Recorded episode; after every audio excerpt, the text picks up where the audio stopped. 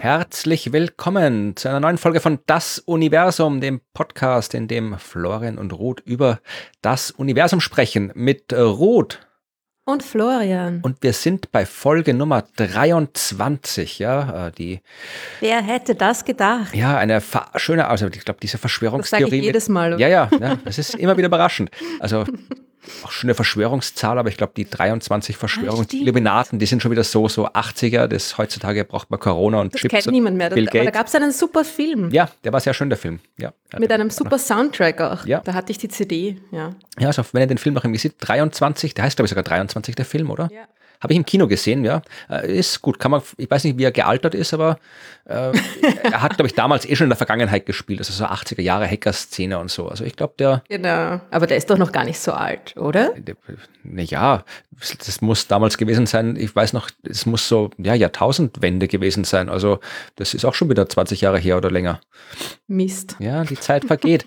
aber ja, wir dürfen keine Zeit verlieren, weil ich habe so viele Themen vorbereitet und gleich das allererste Thema, ein allererstes spektakuläres Thema.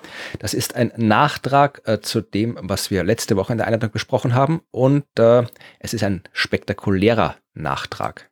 Altimeter data confirms that Ingenuity has performed its first flight, the first flight of a powered aircraft to another planet. Das ist Yay. ganz frisch passiert, ja. Also äh, wir nehmen diese Folge heute am Montag, dem 19. April auf. Äh, veröffentlicht wird sie dann erst nächste Woche, also für euch dann letzte, äh, ihr kennt, ihr wisst, was ich meine, ja. Aber äh, wir, äh, unmittelbar bevor wir aufnehmen, äh, ist der Hubschrauber geflogen.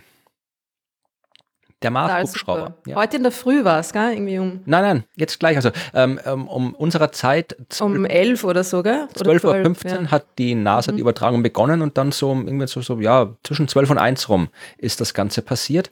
Wir haben ja, du hast in der letzten Folge ja erzählt, dass der, die, der Flug schon länger angesetzt war. Äh, also eigentlich hätte schon letzte Woche stattfinden sollen. Äh, und äh, wir sind davon ausgegangen, dass die Hörerschaft, die die letzte Folge hört, eigentlich schon weiß, ob er fliegt oder nicht. Aber es hat gedauert. Ja, also es gab Softwareprobleme, sie haben es verschieben müssen und dann passend, halbe Stunde vor der Aufnahme hier, ist das Teil geflogen. Es tolle Bilder, also man sieht wirklich äh, ein Video, man kann wirklich sehen, ist ein Video, wie dieses Teil über der Marsoberfläche fliegt. Ja, also es ist, das ist extrem cool. Ich habe es noch gar nicht angeschaut, weil ich habe, also ich bin irgendwie fix davon ausgegangen, dass es nichts wird, weil sie gemeint haben, uh ja, neue Software, schon, schon raufgespielt, aber hm, na, das wird nichts. Aber ja, großartig. Nein, also das Video ist fantastisch, wirklich. Also ich meine, es ist eine ganz kurze Sequenz. Du siehst halt, da steht das Ding am Boden, dann äh, schwebt so ein bisschen über der Marsoberfläche und dann geht es wieder runter. Aber trotzdem, es ist einfach extrem spektakulär zu sehen, wie der Teil, eine Drohne, die wir gebaut haben, da auf, der, auf dem anderen Planeten in der Luft schwebt. Das ist, ja, beeindruckend. Und ist alles genau wie geplant gelaufen? Äh, ich weiß nicht, was geplant war, aber ich glaube, du hast ja, glaube ich, gesagt, irgendwie, das fliegt mal kurz irgendwie drei Meter hoch, schwebt ein bisschen genau. und kommt wieder runter. Ja, exakt, genau. das ist passiert, ja. Okay, super. spektakulär. ja, und bevor wir jetzt, also wie gesagt, das, das Ganze, ihr hört das jetzt hier, was wir jetzt erzählen, mit einer Woche Verspätung. Es ging leider nicht anders mit dem Aufnehmen, aber äh, wir werden dann bei der nächsten Folge sicherlich noch drüber sprechen, das war jetzt der erste Test, ja. Wir werden in der nächsten Folge drüber sprechen, was dann sonst noch so passiert ist, was das Ding vielleicht noch für Wissenschaft oder andere Flüge gemacht hat. Das wir sind einfach immer hinten nach, genauso wie im Weltraum auch, ne? Also das schaut man ja dann auch immer. Ja, stellt, an, stellt euch einfach sind. vor, stellt euch einfach vor, wir zwei sitzen irgendwo auf einem Mond vom Saturn und senden von dort, dann passt es ungefähr mit der Zeit. Mehr oder weniger, genau. Oder am Vielleicht Blut, ein bisschen weiter drauf. Lichtwoche, ja. ja, ist es ungefähr dann, ja, dann müssen wir ein bisschen weiter so am, am Pluto sitzen wir. Pluto, wir sind am Genau, dort ist es gemütlich. ja, also das nur kurzer Nachtrag zum, zum letzten Mal, ein zweiter kurzer Nachtrag zum letzten Mal. Da hast du ja die schöne Geschichte erzählt von der Entdeckung eines mittelmäßigen schwarzen Lochs also mhm. mittelmäßig im Sinne von äh, eine Masse, die zwischen diesen super massereichen schwarzen Löchern mit Millionen Sonnenmassen und den stellaren schwarzen Löchern mit so ein paar Dutzend Sonnenmassen liegt. Das ist ein schwarzes Loch, das so ein paar Zehntausend, hunderttausend Massen hat, Sonnenmassen hat. Und ähm, die man bis jetzt noch nie so wirklich nachgewiesen hat und man auch nicht genau weiß, wo sie herkommen, aber äh, wo man vermutet, dass es primordiale schwarze Löcher sein könnten. Also schwarze Löcher, die unmittelbar nach dem Urknall selbst entstanden sind. Und äh, ja, wer es genau wissen will, hört sich einfach nochmal an, weil wir brauchen jetzt nicht nacherzählen, was wir letzte Woche gemacht haben. Aber ich habe noch einen Nachtrag dazu, der auch ganz frisch ist, auch erst von heute Morgen. Ja. Und zwar habe ich eine, einen äh, wissenschaftlichen Aufsatz gefunden, also einen, einen Preprint, also der ist noch nicht begutachtet worden, aber trotzdem was interessant. Und zwar ging es darum, äh, wie man äh, die Eigenschaften solcher primordialen schwarzen Löchern, äh, sofern es sie gibt, einschränken kann. Also man weiß ja, solange man nicht weiß, ob es die wirklich gibt, kann man auch schwer sagen, äh, welche Massen die jetzt typischerweise haben, wie viele es davon gibt. Aber man kann probieren, äh, diese Eigenschaften einzuschränken und das haben die beiden Leute getan. In dem Fall waren es äh, Amir Siraj und Abraham Löb. Äh, die haben ähm, Neptun untersucht. Aber der ist ja schon sichtbar, ne? Das ist ja das Gute daran, ja, weil äh, wir können Neptun sehen, ja, und anhand der Eigenschaften von Neptun können wir schließen, was äh, die anderen, äh, was, wenn, fangen wir anders an, ja. Äh, also, es ist gut, dass Neptun sichtbar ist, ja, weil äh, wir müssen irgendwas sehen und genau auf die Art funktioniert der Astronomie oft. Ja, Neptun selbst hat man ja nur entdeckt, weil man äh, Uranus gesehen hat. Man hat Uranus beobachtet. Uranus hat sich nicht so bewegt, äh, wie man dachte, dass er sich bewegt. Und daraus hat man geschlossen, okay, da ist vielleicht etwas, was eine Störung auf Uranus ausübt. Und dieses etwas können wir zwar nicht direkt sehen, aber wir können anhand der Störungen, die es ausübt, äh, darauf schließen, was es ist. Ja, das hat man gemacht mhm. im 19. Jahrhundert. Da haben äh, Urban Le Verrier hat ausgerechnet, wenn da etwas ist, das Uranus stört, welche Eigenschaften muss das Ding haben und wo ist es dann? Und dann hat er gesagt, da soll sein und dann haben Astronomen, in dem Fall Johann Gottfried Galle aus Berlin, da hingeschaut und da war es dann. Und das was da war, war Neptun. Ja, also die Technik, das Beobachtbare beobachten, um das Nicht-Beobachtbare zu verstehen, ist durchaus etabliert in der Astronomie. In dem Fall mhm. ging es um Folgendes. Satz, hast du den jetzt gerade spontan ausgedacht? Oder? Äh, ja, ich glaube schon. Also er steht nicht in meinen Notizen. Gut. ja, man darf mich gern zitieren, damit mir da gut ist, aber äh, eigentlich mhm. ging es in dem Fall um was anderes, ja. Also die haben äh, festgestellt, nicht festgestellt, das wusste man auch schon lange, dass Neptun eine sehr kreisförmige Umlaufbahn hat, ja. Also die Exzentrizität von Neptun ist minimal. Und ähm, die Exzentrizität, also die Abweichung einer Umlaufbahn von der Kreisbahn, ist ein guter Indikator für gravitative Störungen. Ja, also wenn da jetzt ständig irgendwas in der Nähe von Neptun vorbeifliegen würde und gravitative Störungen ausübt, dann äh, ja, wird die Exzentrizität von Neptun größer sein, als sie jetzt ist. Das heißt, äh, die haben sich überlegt, okay, wenn da im Universum jetzt jede Menge äh, äh, primordiale schwarze Löcher sind, dann besteht halt eine gewisse Chance, dass im Laufe der Zeit immer wieder mal eins in der Nähe vom Neptun vorbeikommt und dem so einen gravitativen Schubs gibt. Und äh, dann kann man halt abschätzen, in Abhängigkeit der, der Häufigkeit dieser schwarzen Löcher, ähm, wie viele maximal vorbeigekommen sein dürften in den letzten viereinhalb Milliarden Jahren, seit es den Neptun gibt, damit die Exzentrizität vom Neptun nicht größer geworden ist, als sie jetzt ist.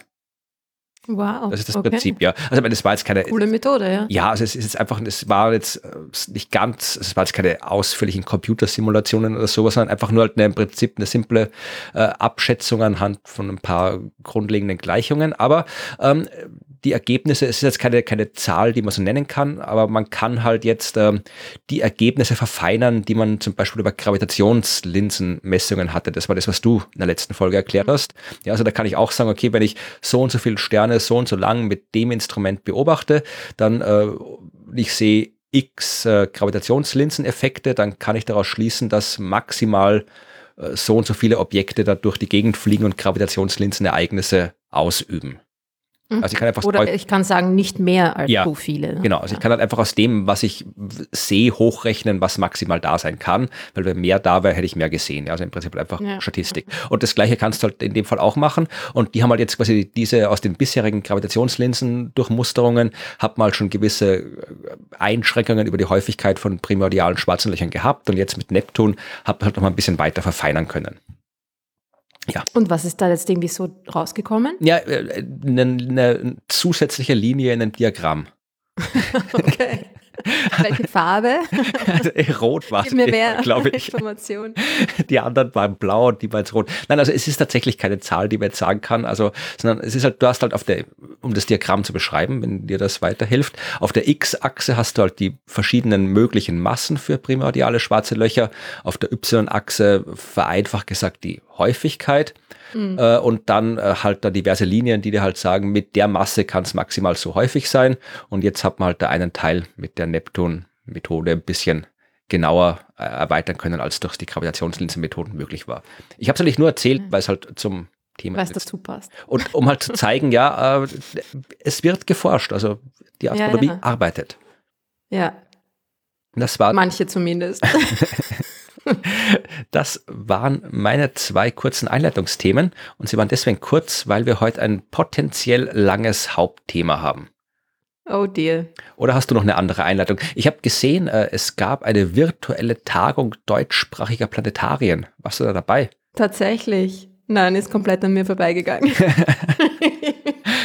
Nein, ich habe das nur irgendwie gesehen, so Leute, die, die haben so Screenshots gepostet, das waren irgendwie so, hat auch alles so ein bisschen 2000er ausgesehen, die Zeit mit Second Life und sowas, oder wo irgendwelche komischen Strichmännchen in virtuellen Chaträumen rumlaufen und so, mit Label über dem Kopf, also sowas. Ist irgendjemand in einem Katzenfilter stecken geblieben? Oder? Nein, nein, so war es nicht. Es waren wirklich so, so kleine, so kleine äh, Figürchen, die in so virtuellen Räumen rumgelaufen sind und sich da irgendwie anscheinend unterhalten haben. Also ich war ja nicht dabei, ich betreibe ja kein Planetarium, aber du.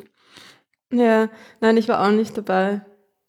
Aber ich finde das, also, mh, ich weiß nicht, ich, ich habe das nicht mal gewusst, dass das ist. Hm. Bist du nicht vernetzt in der Planetariumszene? Oder? Na, eigentlich schon, aber ich glaube, ich bin eher irgendwie besser international Hast vernetzt. wieder aufgeführt. Also haben sie Deutschland ist natürlich auch international. Irgendwie, also ich glaube, dass ich, also ich, ich weiß gar nicht, ob ich da überhaupt irgendwie Mitglied bin. Also ich bin bei der Internationalen Planetariumsgesellschaft Mitglied und ich glaube, da ist die deutschsprachige Planetariumsgesellschaft irgendwie auch Mitglied. Also irgendwie ist da eine Vernetzung da über, über sieben Ecken. Aber ich bin kürzlich erst, also vor einem halben Jahr ungefähr, bin ich der, der österreichischen Planetariumsgesellschaft Ui. beigetreten. Was machst Ja. du da und der, der andere? Oder wie viel gibt es da insgesamt? Ich war bei ihrem Treffen, ja, und wir waren zu siebt. oh, Also es gibt nicht zu viele da, das stimmt. Aber ich glaube, es, ist, es gibt schon irgendwie so an die 15 Mitglieder. okay. Ich wollte gerade sagen, Singe sind, also, weil das sind, also wirklich äh, Großplanetarien haben wir in Österreich ja eigentlich nur eines in Wien. Und ansonsten der Rest, das müssen dann alles eher so vergleichsweise so wie, wie deins sein, oder? Nein, ne, Also nicht jetzt mich aufblasbar. nur einmal, Nein. Florian. Nein, es sind schon fixe Planetarien, halt nicht so riesig. Ja, das habe ich gemeint. Also nicht jetzt nicht, nicht, nicht mo- wie du mobil, sondern halt eher kleinere, wo halt irgendwie so 20, 30 genau, Leute es gibt reinpassen. auch ein gar nicht so kleines in Klagenfurt und dann gibt es eins in Judenburg. Das ist ziemlich cool. Das ist nämlich äh, oben in der Spitze eines Turms drinnen. Das ist das höchste Planetarium der Welt. Okay, das ist Ja. auch ein seltsamer Rekord, weil, weil wie hoch braucht man Planetarium? Also es ist einfach im, quasi im, über der Uhr, ja, Im, in einem alten, ähm, Ja, ist, ist der anerkannte Ja. Titel, weil wenn da jetzt irgendwie ein Planetarium, was ich in Mexico City ist oder in, in äh, Ecuador nein, nein, oder über der Erdoberfläche. ja, okay. Nicht jetzt Höhenmeter am Boden, sondern das, ach Gott. also, weißt du, es gibt immer tausend Kategorien, das, das, das höchste, das niedrigste, das äh, südlichste, östlichste, westlichste und so weiter. Und das ist halt das höchste, ich weiß nicht, wie sie sich offiziell nennen. Am höchsten, am, am, na oh Gott, das kriege ich auch nicht hin. Am weitesten von der Erdoberfläche entfernt wäre wahrscheinlich der korrekte Name, aber ich glaube, es ist, sie sagen schon, sie sind das höchste.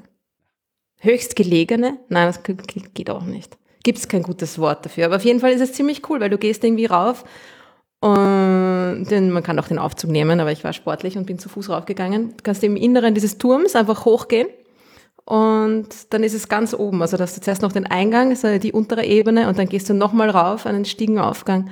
Äh, Treppenaufgang habe ich übrigens kürzlich gelernt, heißt es auf Deutsch. Ähm, genau, hinauf und bist dann äh, kommst dann so von unten in die Kuppel hinein, was auch ziemlich cool ist. Also das, ja, das ist äh, sehr zu empfehlen. Planetarium Judenburg. Ja, ich, genau. war, ich war dort mal, äh, um, da haben wir einen äh, Science Busters Auftritt gehabt in Judenburg und äh, dieser Turm war dann gleich in der Nähe und da bin ich auch vorbeigekommen äh, morgens bei meiner Laufrunde. Aber ja, äh, hat natürlich zugehabt. Also ich habe, wir mussten dann auch weiter, also ich habe keine Möglichkeit gehabt, den zu besuchen, aber ich habe schon gedacht, damals, das schaut interessant aus. Ja, da musst du mal hin. Ja. Wenn wieder alles geht und so. Genau. Ja, also keine News von der deutschsprachigen Planetariumskonferenz. Nein, leider. Das, das nächste Mal. Dann äh, fangen wir mit der äh, Geschichte an. Ich habe eine schöne Arbeit, glaube ich, eine schöne Arbeit rausgesucht. Sie ist äh, lang, äh, sie ist ein bisschen alt schon, aber ich hoffe ganz interessant. Ja, äh, sie hat einen durchaus schönen Titel, nämlich The Eventful Life of Galaxies in Low Density Environments. Ja, wer hat denn das geschrieben? ja, äh, das ist deine Doktorarbeit was, du bist super gemein. Du ist meine Doktorarbeit öffentlich da irgendwie zerlegen vor allen Leuten. Nein, das würde ich überhaupt nicht. Ich habe keine Ahnung von dem Thema, was du da gemacht hast. Ja, also insofern könnte ich sie gar nicht zerlegen und sie kann ja auch nicht so schlecht gewesen sein, sonst hättest du ja keinen Doktortitel. Oder es kommt jetzt raus, dass du abgeschrieben hast. ich bin ja keine Ministerin, bitte. Nein, ich habe dir einen ganz bestimmten Grund äh, rausgesucht. Äh, Einmal natürlich, äh, damit du ein bisschen was erzählen kannst, was du da gemacht hast. Und ich werde dann auch von meiner Doktorarbeit erzählen. Aber ich habe gedacht, äh, wir könnten äh, diese Folge heute mal zum Anlass nehmen, um ein bisschen über das Astronomiestudium zu sprechen. Ja, weil okay. das ist äh, etwas, wo äh, ich und vermutlich du auch, weil du ja noch mehr mit äh, Schülerinnen und Schülern zu tun hast, äh, immer wieder mal gefragt werde, wie es überhaupt so ist äh, mit Astronomiestudium. Kann man das studieren und äh, was studiert man da, wenn man studiert und was muss man können, um es zu, studi zu, studieren und kriegt man einen hm. Job, wenn man studiert? Also ich kriege immer wieder mal Fragen dazu. Ja, und, ich auch, ja. Genau. Und ähm, darum habe ich gedacht, wir könnten das einfach mal ein bisschen hier auch als Folge besprechen, weil es ja doch was Interessantes, ja. Ähm, jetzt sind halt unsere beiden Studien schon ein bisschen hinterher. Nicht hinterher. Hinterher. Äh, nicht hinterher. Länger her, wollte ich sagen. Her, ja. ja. Also äh, meine Doktorarbeit habe ich im Jahr 2004 äh, abgegeben und deine sehe ich gerade am 31. Oktober 2007. Mhm. Hast du abgegeben, ja, also Halloween. Am letzten möglichen Tag. Der letztmögliche Tag. Tatsächlich, ja. Was wäre danach passiert? Äh, dann ähm, wäre ich exmatrikuliert worden. Also ich habe halt die, Studien, die Studiengebühren fürs neue Semester nicht zahlen wollen. Und ja, es war alles sehr knapp und ähm, genau. Mhm. Ich kann mir, ich glaube, ich war, ich glaube, ich war damals noch in Wien, da war ich schon in Jena, aber da bin ich, glaube ich, extra nach Wien gefahren zu einer Verteidigung, mir das anzuhören. Wirklich? Ja, erinnerst dich nicht mehr? Na, du weißt eh, schon mein Gedächtnis. Na, vor allem an der, äh, in, in, an der Occasion, also ich war ja wahnsinnig nervös und habe den ganzen Tag nichts gegessen und irgendwie. Ja, na gut, nervös war ich auch. Nervös ist jeder vermutlich, der eine Doktorarbeit macht. Aber ja wie gesagt, ich, wir reden dann noch ausführlicher über das Studium, aber ich habe gedacht, äh, ich fange mal damit an, wir lassen jetzt mal das, das Studium an sich jetzt weg, also von Inskription und was man da alles lernt für Vorlesungen, das, äh, da reden wir nochmal extra drüber, sondern kommen gleich zum späteren Teil, wo es dann tatsächlich darum geht, eben eine ja, wissenschaftliche Arbeit zu schreiben, weil irgendwie du wirst ja nicht äh, schon als kleines Kind gesagt haben, du willst mal das ereignisreiche Leben der Galaxien in äh, Umgebungen geringer Dichte erforschen wollen. Äh, das muss ja irgendwie, das muss ja irgendwie Schon als ich vier Jahre alt war, war es immer mein Traum. ja. Genau, also naja. wie bist du dazu gekommen? Also was, was hat, du hast studiert, ganz normal, ja, also wie, am Anfang machst du halt einfach nur Grundlagen Mathematik, Grundlagen Physik, Grundlagen Astronomie. Möchtest du wissen, wie ich wirklich dazu gekommen bin? Ja, also das, was du zumindest öffentlich äh, erzählen willst. Aber jedenfalls äh, sind wir dann, so, so, äh, du hast, glaube ich, ein Jahr nach mir angefangen mit dem Studium. Und äh, genau, du hast eine 96er Matrikelnummer, meine war 95. Und irgendwo, ich habe mich irgendwo so im, im fünften Semester rum muss es gewesen sein, für ein Thema entschieden, wo ich dann mich drauf konzentrieren will und worauf ich dann eben auch meine, meine diversen äh, Diplom- und Doktorarbeit geschrieben habe. Äh, das wird bei dir auch ungefähr so gewesen sein. Also, aber du musst dich halt irgendwann mal entschieden haben, jetzt äh, dich zuerst mal mit Galaxien zu beschäftigen. Ja, das war auf jeden Fall eigentlich von Anfang an klar. Also naja, von Anfang an. Also ich habe mich ja für Astronomie entschieden, weil mir das Gebäude so gut gefallen hat. Äh, Auch ein Kriterium. es, war wirklich, es ist wirklich schön. Wenn ihr mal in Wien seid oder eh in der Gegend lebt, dann äh, besucht die Universitätssternwarte, weil sie ist wunderschön. Das stimmt. Es ist in einem Park auf einem Hügel und das ist halt von einer, von einer hohen Ziegelmauer umgeben. Sie hat ein bisschen sowas von einem verwunschenen Garten. Und das Gebäude selber ist auch wunderschön und hat einen, innen einen riesigen äh, Marmor-Stiegenaufgang und oben am Stiege schon wieder, Treppe. äh, und oben am, am Ende der Treppe wartet ähm, Kaiser Franz Josef äh, auf einen und es ist alles irgendwie sehr, sehr, ja, royal irgendwie fast. Ne? Und ich war davor, also ich habe mir auch gedacht, ich wollte auch irgendwie Archäologie studieren, habe zu viel Indiana Jones geschaut, glaube ich, als, als Jugendliche. Und ähm, Biologie stand auch im Raum und dann habe ich mir einfach die, die Institute angeschaut und die waren einfach sehr hässlich. Und dann war ich am Astronomieinstitut und da war es wunderschön. Und dann habe ich mir gedacht, na gut, dann probiere ich das mal. Genau. Und dann, ähm, aber das mit den Galaxien, ja, na, irgendwie habe ich mir dann auch gedacht, theoretische Physik und Kosmologie wäre super. Aber dann war ich in der Relativitätstheorie-Vorlesung und habe mich dann ziemlich schnell entschlossen, dass das irgendwie so dann doch nichts wird wahrscheinlich. Ähm, und genau, und dann blieben irgendwie die Galaxien quasi als, als ähm, Ausweichobjekt des Interesses. Ja. ja, dann hast du äh, dort eben deine, ich habe jetzt hier gerade deine, deine Homepage, gibt es übrigens immer noch, ja? Ich habe jetzt gerade offen. Gibt sie nicht. Doch. Wieso, also, wieso löscht das niemand? ja, also von der Extra Galactic Research. Die habe ich gemacht, diese Website. Ja, sie schaut auch exakt so nach, nach ungefähr, weiß ich, 1999 aus oder ungefähr. Da bist du mit dem Foto drauf, da hast du irgendwie so eine Pelzstola und eine Sonnenbrille auf und schaust aus wie 17. Mhm. und da stehen deine, deine, deine äh, Topics of Interest. Oh, da ist noch deine Personal Homepage. Jetzt klicke ich die mal okay, an. Bitte, nein, Flo, bitte. Flo, lass, lass, oh, da, steht, ist super. da gibt es ein, ein Gästebuch. da kann man was ins Gästebuch schreiben, aber funktioniert der Link noch? Ne, der ist schon tot, der Gästebuch-Link. Schade, was Gott sei Dank. ja, aber der Rest ich muss weinen. Wenn ich das gewusst hätte, hätte ich mich besser vorbereitet. ja, da hier. Oh, das, das, das Foto, wenn man auf. Oh, das sind ja die ganzen Kinderfotos. Und du hier geschminkt als mit Star Trek-Uniform. Das ist eine Zeit, das ist warum, wirklich warum tust du das? ich habe halt, ich, ich habe ich hab sie offen gehabt, weil ich deine Destination gerade runtergeladen habe und das kommt raus, wenn man äh, im Internet äh, nach deiner Destination sucht. Ja, das ist der Eventful Life of Galaxies and Astronomers ja. Studying. Und das ist ja, das ist ja, wenn du, wenn du auf dieser Seite da auf, da hast du diese pinke Dreadlocks aufgetürmt. Ja. Äh, ich kann nur sagen, liebe Leute zu Hause an den Bildschirmen oder äh, was auch immer, Empfangsgeräten nicht nachmachen. ja, dafür, wenn du dann äh, auf deiner Homepage ist auch ein Bild von mir, das auch absolut, äh, da schaue ich, ah, das ja, hätte, hätte ich irgendwie paar, ein paar, zehn Bier und fünf Joints Intus mit dem Genau, sind ein paar Juwele von früher. Ja, ja egal, aber das, das da wollte Wie auch ich, immer. Ich wollte auf was ganz anderes raus. Ja, also auf mhm. deiner Homepage, äh, du hast, äh, steht ja zuerst, bevor du deine Doktorarbeit schreibst, schreibst du ja eine Diplomarbeit. Ja, Ach, so ist es. Und für die deutsche deutsche äh, Hörerschaft. Also in Deutschland gibt es ja den, oder gab es, ich weiß nicht, wie es jetzt ist, immer den Unterschied, da gab es immer ein Diplomstudium und Magisterstudium und ich habe nie genau verstanden, was da jetzt der Unterschied ist, ob man was auf Diplom oder auf Magister studiert und so. Eins hat immer irgendwie so ein bisschen ein besseres Ansehen gehabt als das andere. In Österreich gab es das nicht. In Österreich gab es vor dem ganzen PhD, Bachelor, Master-Ding, gab es äh, ja, du hast eine Diplomarbeit geschrieben oder eine Doktorarbeit und warst am Ende Magister oder Doktor fertig. Naja, aber du hast immer eine Diplomarbeit schreiben müssen, bevor du eine Doktorarbeit schreiben konntest, ja, ja, eh. oder? Nein, ich wollte einfach nur sagen, dass es, was ich nicht, dass ich immer glaube, oh, die hat, hat hier, hat, ist ja Magister äh, geworden und warum ist sie keine Diplom-Astronomin geworden? Also das gibt's bei uns nicht. Ja, also es gibt, du warst zuerst Magister, Magistra in dem Fall und hast äh, eine Doktorarbeit geschrieben, eine Magi äh, Diplomarbeit oder Magisterarbeit. Und jetzt, äh, die hast du auf Deutsch geschrieben, deine äh, Diplomarbeit.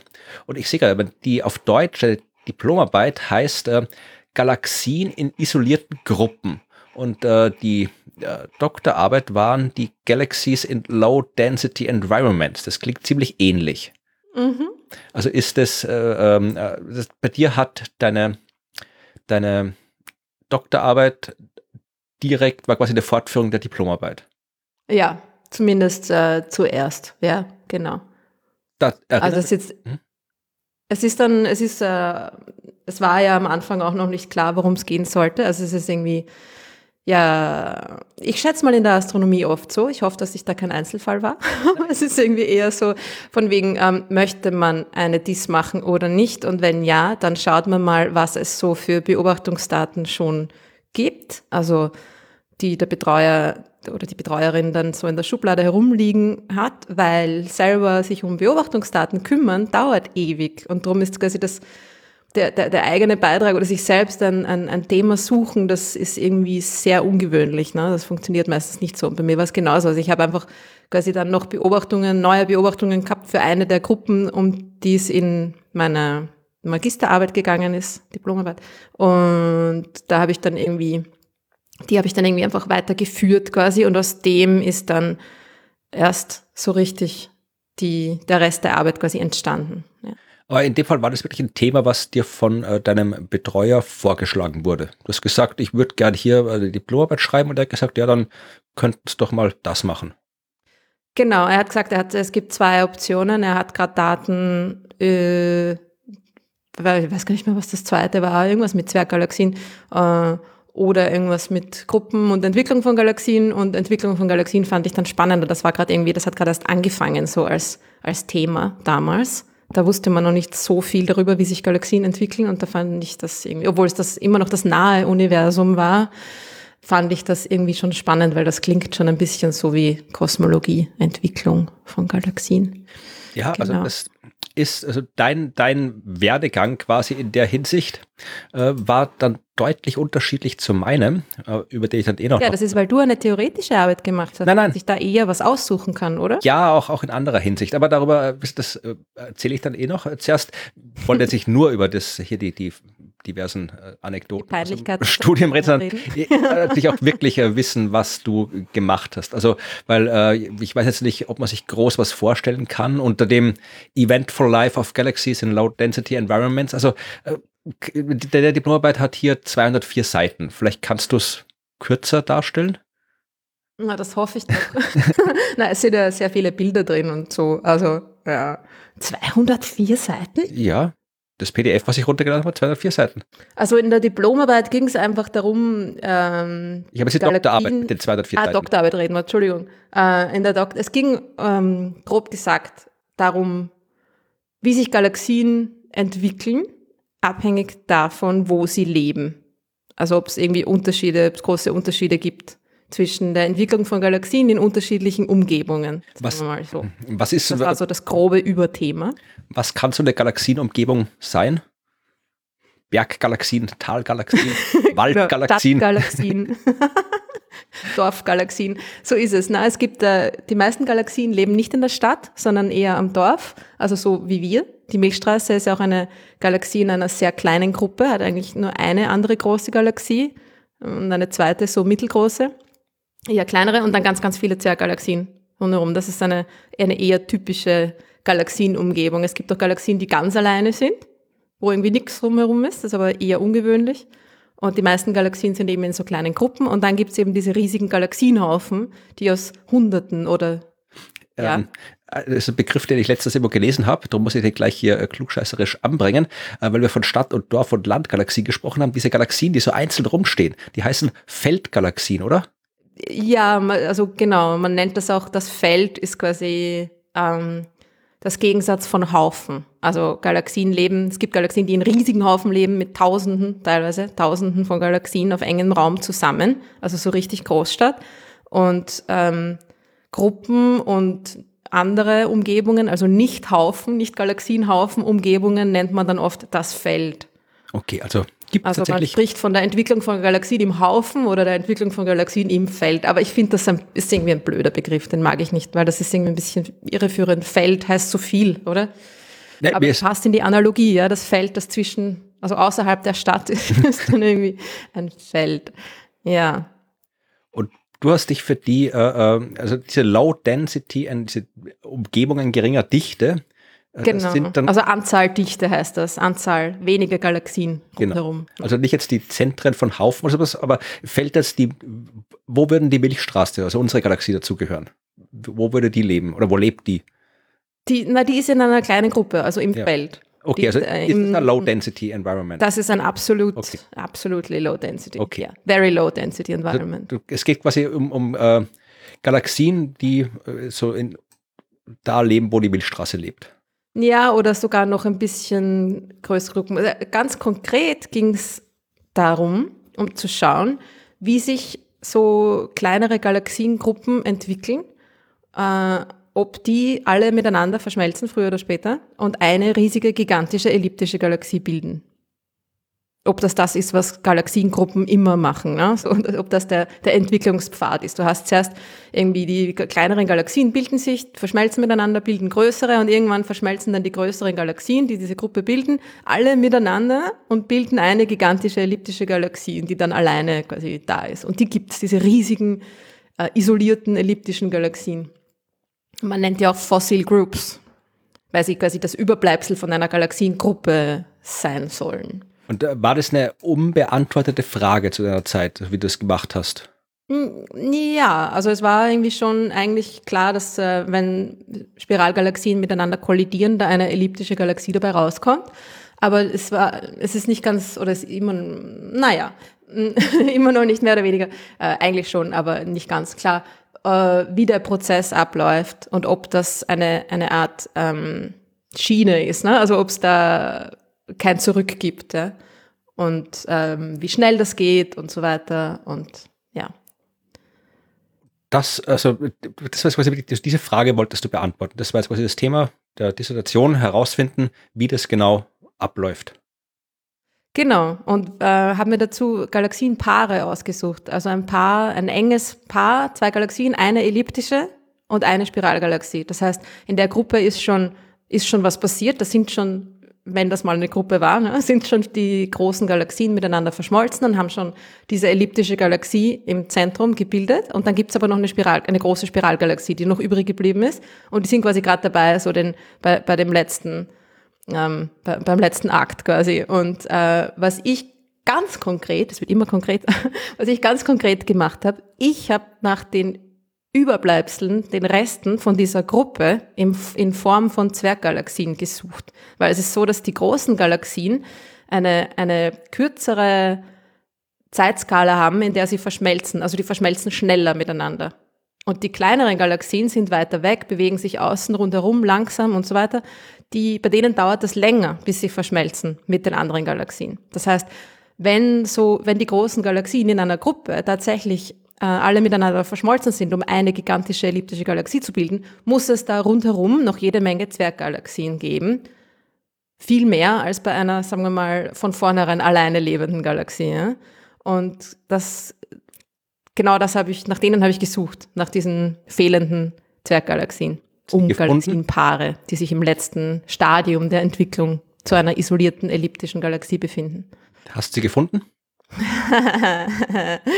Nein, erstaunlicherweise nicht. Äh, also sowohl, äh, sowohl als auch. Also es waren allgemein einfach viel weniger Zwerggalaxien als erwartet. Das ist auch das berühmte Missing Satellite Problem.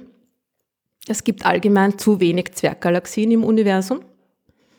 Da, hab auch, da haben wir schon mal drüber geredet, ne? Ja, in einer Folge. Ja, Kommt glaub, mir vor. Mich. Genau. Und das ist, also es waren, wir haben hunderte von Galaxien spektroskopisch beobachtet, also um genau ihre, ihre Geschwindigkeit und damit Gruppenzugehörigkeit zu, zu bestimmen. Und es waren von diesen hunderten Galaxien ein Bruchteil, ein, ein kleiner Bruchteil irgendwie, ein paar Prozent, ja. Teil der, der Gruppe. Aber das heißt ja, wenn du die dann nicht gefunden hast, dann stimmt ja die Hypothese nicht. Ja, oder äh, also diese Zwerggalaxien, die, die, die, die, sollten ja, es sollten ja hunderte von Zwerggalaxien um die Milchstraße herum auch sein. Eigentlich. Die gibt es quasi überall nicht. das, ist, das ist generell irgendwie ein Problem, ja, wie man dann auch herausgefunden hat. Und die Lösung dieses Problems ist eben die, die der dunkle Materiegehalt quasi. Ja? Also wenn, wenn du einen, ein, eine kleine Galaxie hast, da ist es anscheinend so, dass sich da nicht genug Sterne drinnen bilden. Das heißt, die Galaxien sind kleiner und schwerer zu beobachten, als man gedacht hätte. Ja, das heißt, man findet sie nicht, obwohl man, man von den Modellen her denkt man sich, ah, da muss so und so viel Masse da sein, ja, aber es ist hauptsächlich dunkle Materie. Und man muss einfach noch viel genauer schauen und viel ähm, sensitivere Beobachtungen haben, um diese ganz kleinen Zwerggalaxien dann zu finden. Also so wie in unserer lokalen Gruppe, wo die Milchstraße und die Andromeda-Galaxie sich befinden, da sind ja auch tatsächlich knapp 100 Zwerggalaxien da. Nur sind die alle irrsinnig schwach leuchtend. Ja, die haben alle viel weniger Sterne, als man erwarten würde. Das heißt, und so hat sich dann dieses Missing Dwarf Problem quasi mehr oder weniger gelöst, indem man äh, einfach sagt, okay, die sind die dunkle Materie Halos sind in der Größe da, sie enthalten aber einfach viel viel weniger Sterne. Das finde ich jetzt aber unbefriedigend, weil du hast gesagt, wenn diese Verschmelzungsdings so abläuft, wie das sein soll, dann müssen da Zwerggalaxien übrig bleiben und dann gibt's die aber nicht. Jetzt sagst du dann, aber die sind trotzdem da. Ja, aber sie sind halt so klein, dass man sie auf die Entfernungen dann nicht mehr sieht. Also in unserer lokalen Gruppe hat man sie mittlerweile gefunden. Ach so, okay, gut, immerhin. Und in manchen anderen nahen Galaxiengruppen und im, im, im Virgo-Haufen, also unserem nächsten Galaxienhaufen, hat man auch schon sehr viele gefunden von diesen ultradiffusen Galaxien die einfach sehr, die Sterne sind, sind einfach, sind sehr wenige und so diffus verteilt, also die sind nicht so konzentriert. Und das macht sie natürlich irrsinnig schwer zu beobachten. Weil wenn du etwas hast, was diffus verteilt ist, also, das, das, das, das, das ist vom, vom Kontrast her mit dem Himmelshintergrund natürlich irrsinnig schwer zu beobachten. Ja. Und in einer anderen, also meine Galaxiengruppen waren jetzt nicht so weit weg, aber schon ein bisschen weiter als jetzt so die nächsten Gruppen. Und dann, da hätte man halt einfach noch viel, viel, viel länger das Licht einsammeln müssen, um die zu detektieren. Ja? Also das wissen wir nicht, ob sie wirklich da sind. Müsste man sie nochmal beobachten. Aber Genau. Also ich habe gerade hier mal äh, Kapitel 7 der Doktorarbeit aufgemacht. Das ist, muss ich mich jetzt nochmal verteidigen, oder? Ja, sonst wird der Uppercut. nein, äh, nein, ich habe das, das Summary, also die Zusammenfassung, weil ich schauen wollte, was da, da ist. Also ähm, das Summary besteht hauptsächlich aus Fragen, sehe ich da. naja, aber eine gute wissenschaftliche Arbeit wirft ja mehr Fragen ja, eh. auf, als sie beantwortet. Nein, also ist, du hast im Prinzip das geschrieben, was du gerade gesagt hast, ja. Also ähm, dass das. Sehr man, gut, konnte ich mich noch gut erinnern, ne? Ja, also dass ähm, die, die Antwort, ich übersetze es mal frei aus dem Englischen, die Antworten auf diese Frage könnten in der Population der schwachen Galaxien versteckt sein, die diese Paare möglicherweise umgeben. Also sie könnten da sein, man weiß es nicht. Äh, sie sind wahrscheinlich schon irgendwie da, weil warum sollte jetzt die lokale Gruppe und andere nahe Galaxiengruppen und Haufen anders sein? Ne? Wenn man dort schon diese diffusen, schwach leuchtenden Zwerggalaxien findet, dann sind die wahrscheinlich überall im Universum. Die sind der häufigste Galaxientyp in Wirklichkeit. Gut, aber hast du jetzt, äh, jetzt kommt hier die, die wichtige Frage, hast du mit deiner Forschung an der äh, Gruppenbildung von Galaxien die Astronomie maßgeblich und nachhaltig beeinflusst? äh, ich mit meiner Arbeit alleine sicher nicht.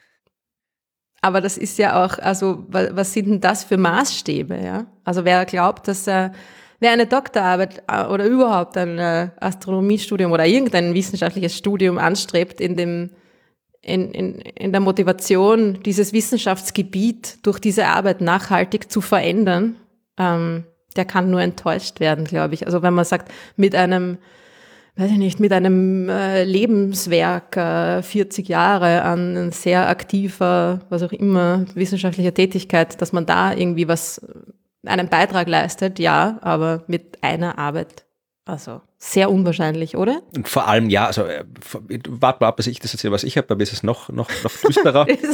Ach so, ich habe schon gedacht, du sagst, also ich habe schon. nein, nein, im Gegenteil, im Gegenteil, ja. Weil, ähm, also, aber du hast ja dann später wieder nach, nach uh, Nottingham gegangen bist und so weiter, hast du ja auf genau auf dem Gebiet weitergearbeitet, oder? Also da, da wirst du ja dann. Ja, also schon was ein bisschen, ja, genau, das ist in dem ganzen Institut, dort geht es um Galaxienentwicklung, darum bin ich auch dorthin und so. Äh, aber da habe ich dann ein bisschen, bin ich ja blöderweise eigentlich ins äh, fernere Universum gegangen mit meiner Forschung und das ist mir irgendwie nicht so, also es ist sehr interessant, aber das ist ein extrem kompetitives Gebiet, ja, diese High Redshift, also ho hohe Rotverschiebung, weit weg, frühes Universum, das ist, äh, die zerfleischen sich alle und das ist mir als nicht so kompetitiven Typ irgendwie nicht gelegen. Also ich habe mir dann oft gedacht, wäre ich doch nur im lokalen Universum geblieben. Ja.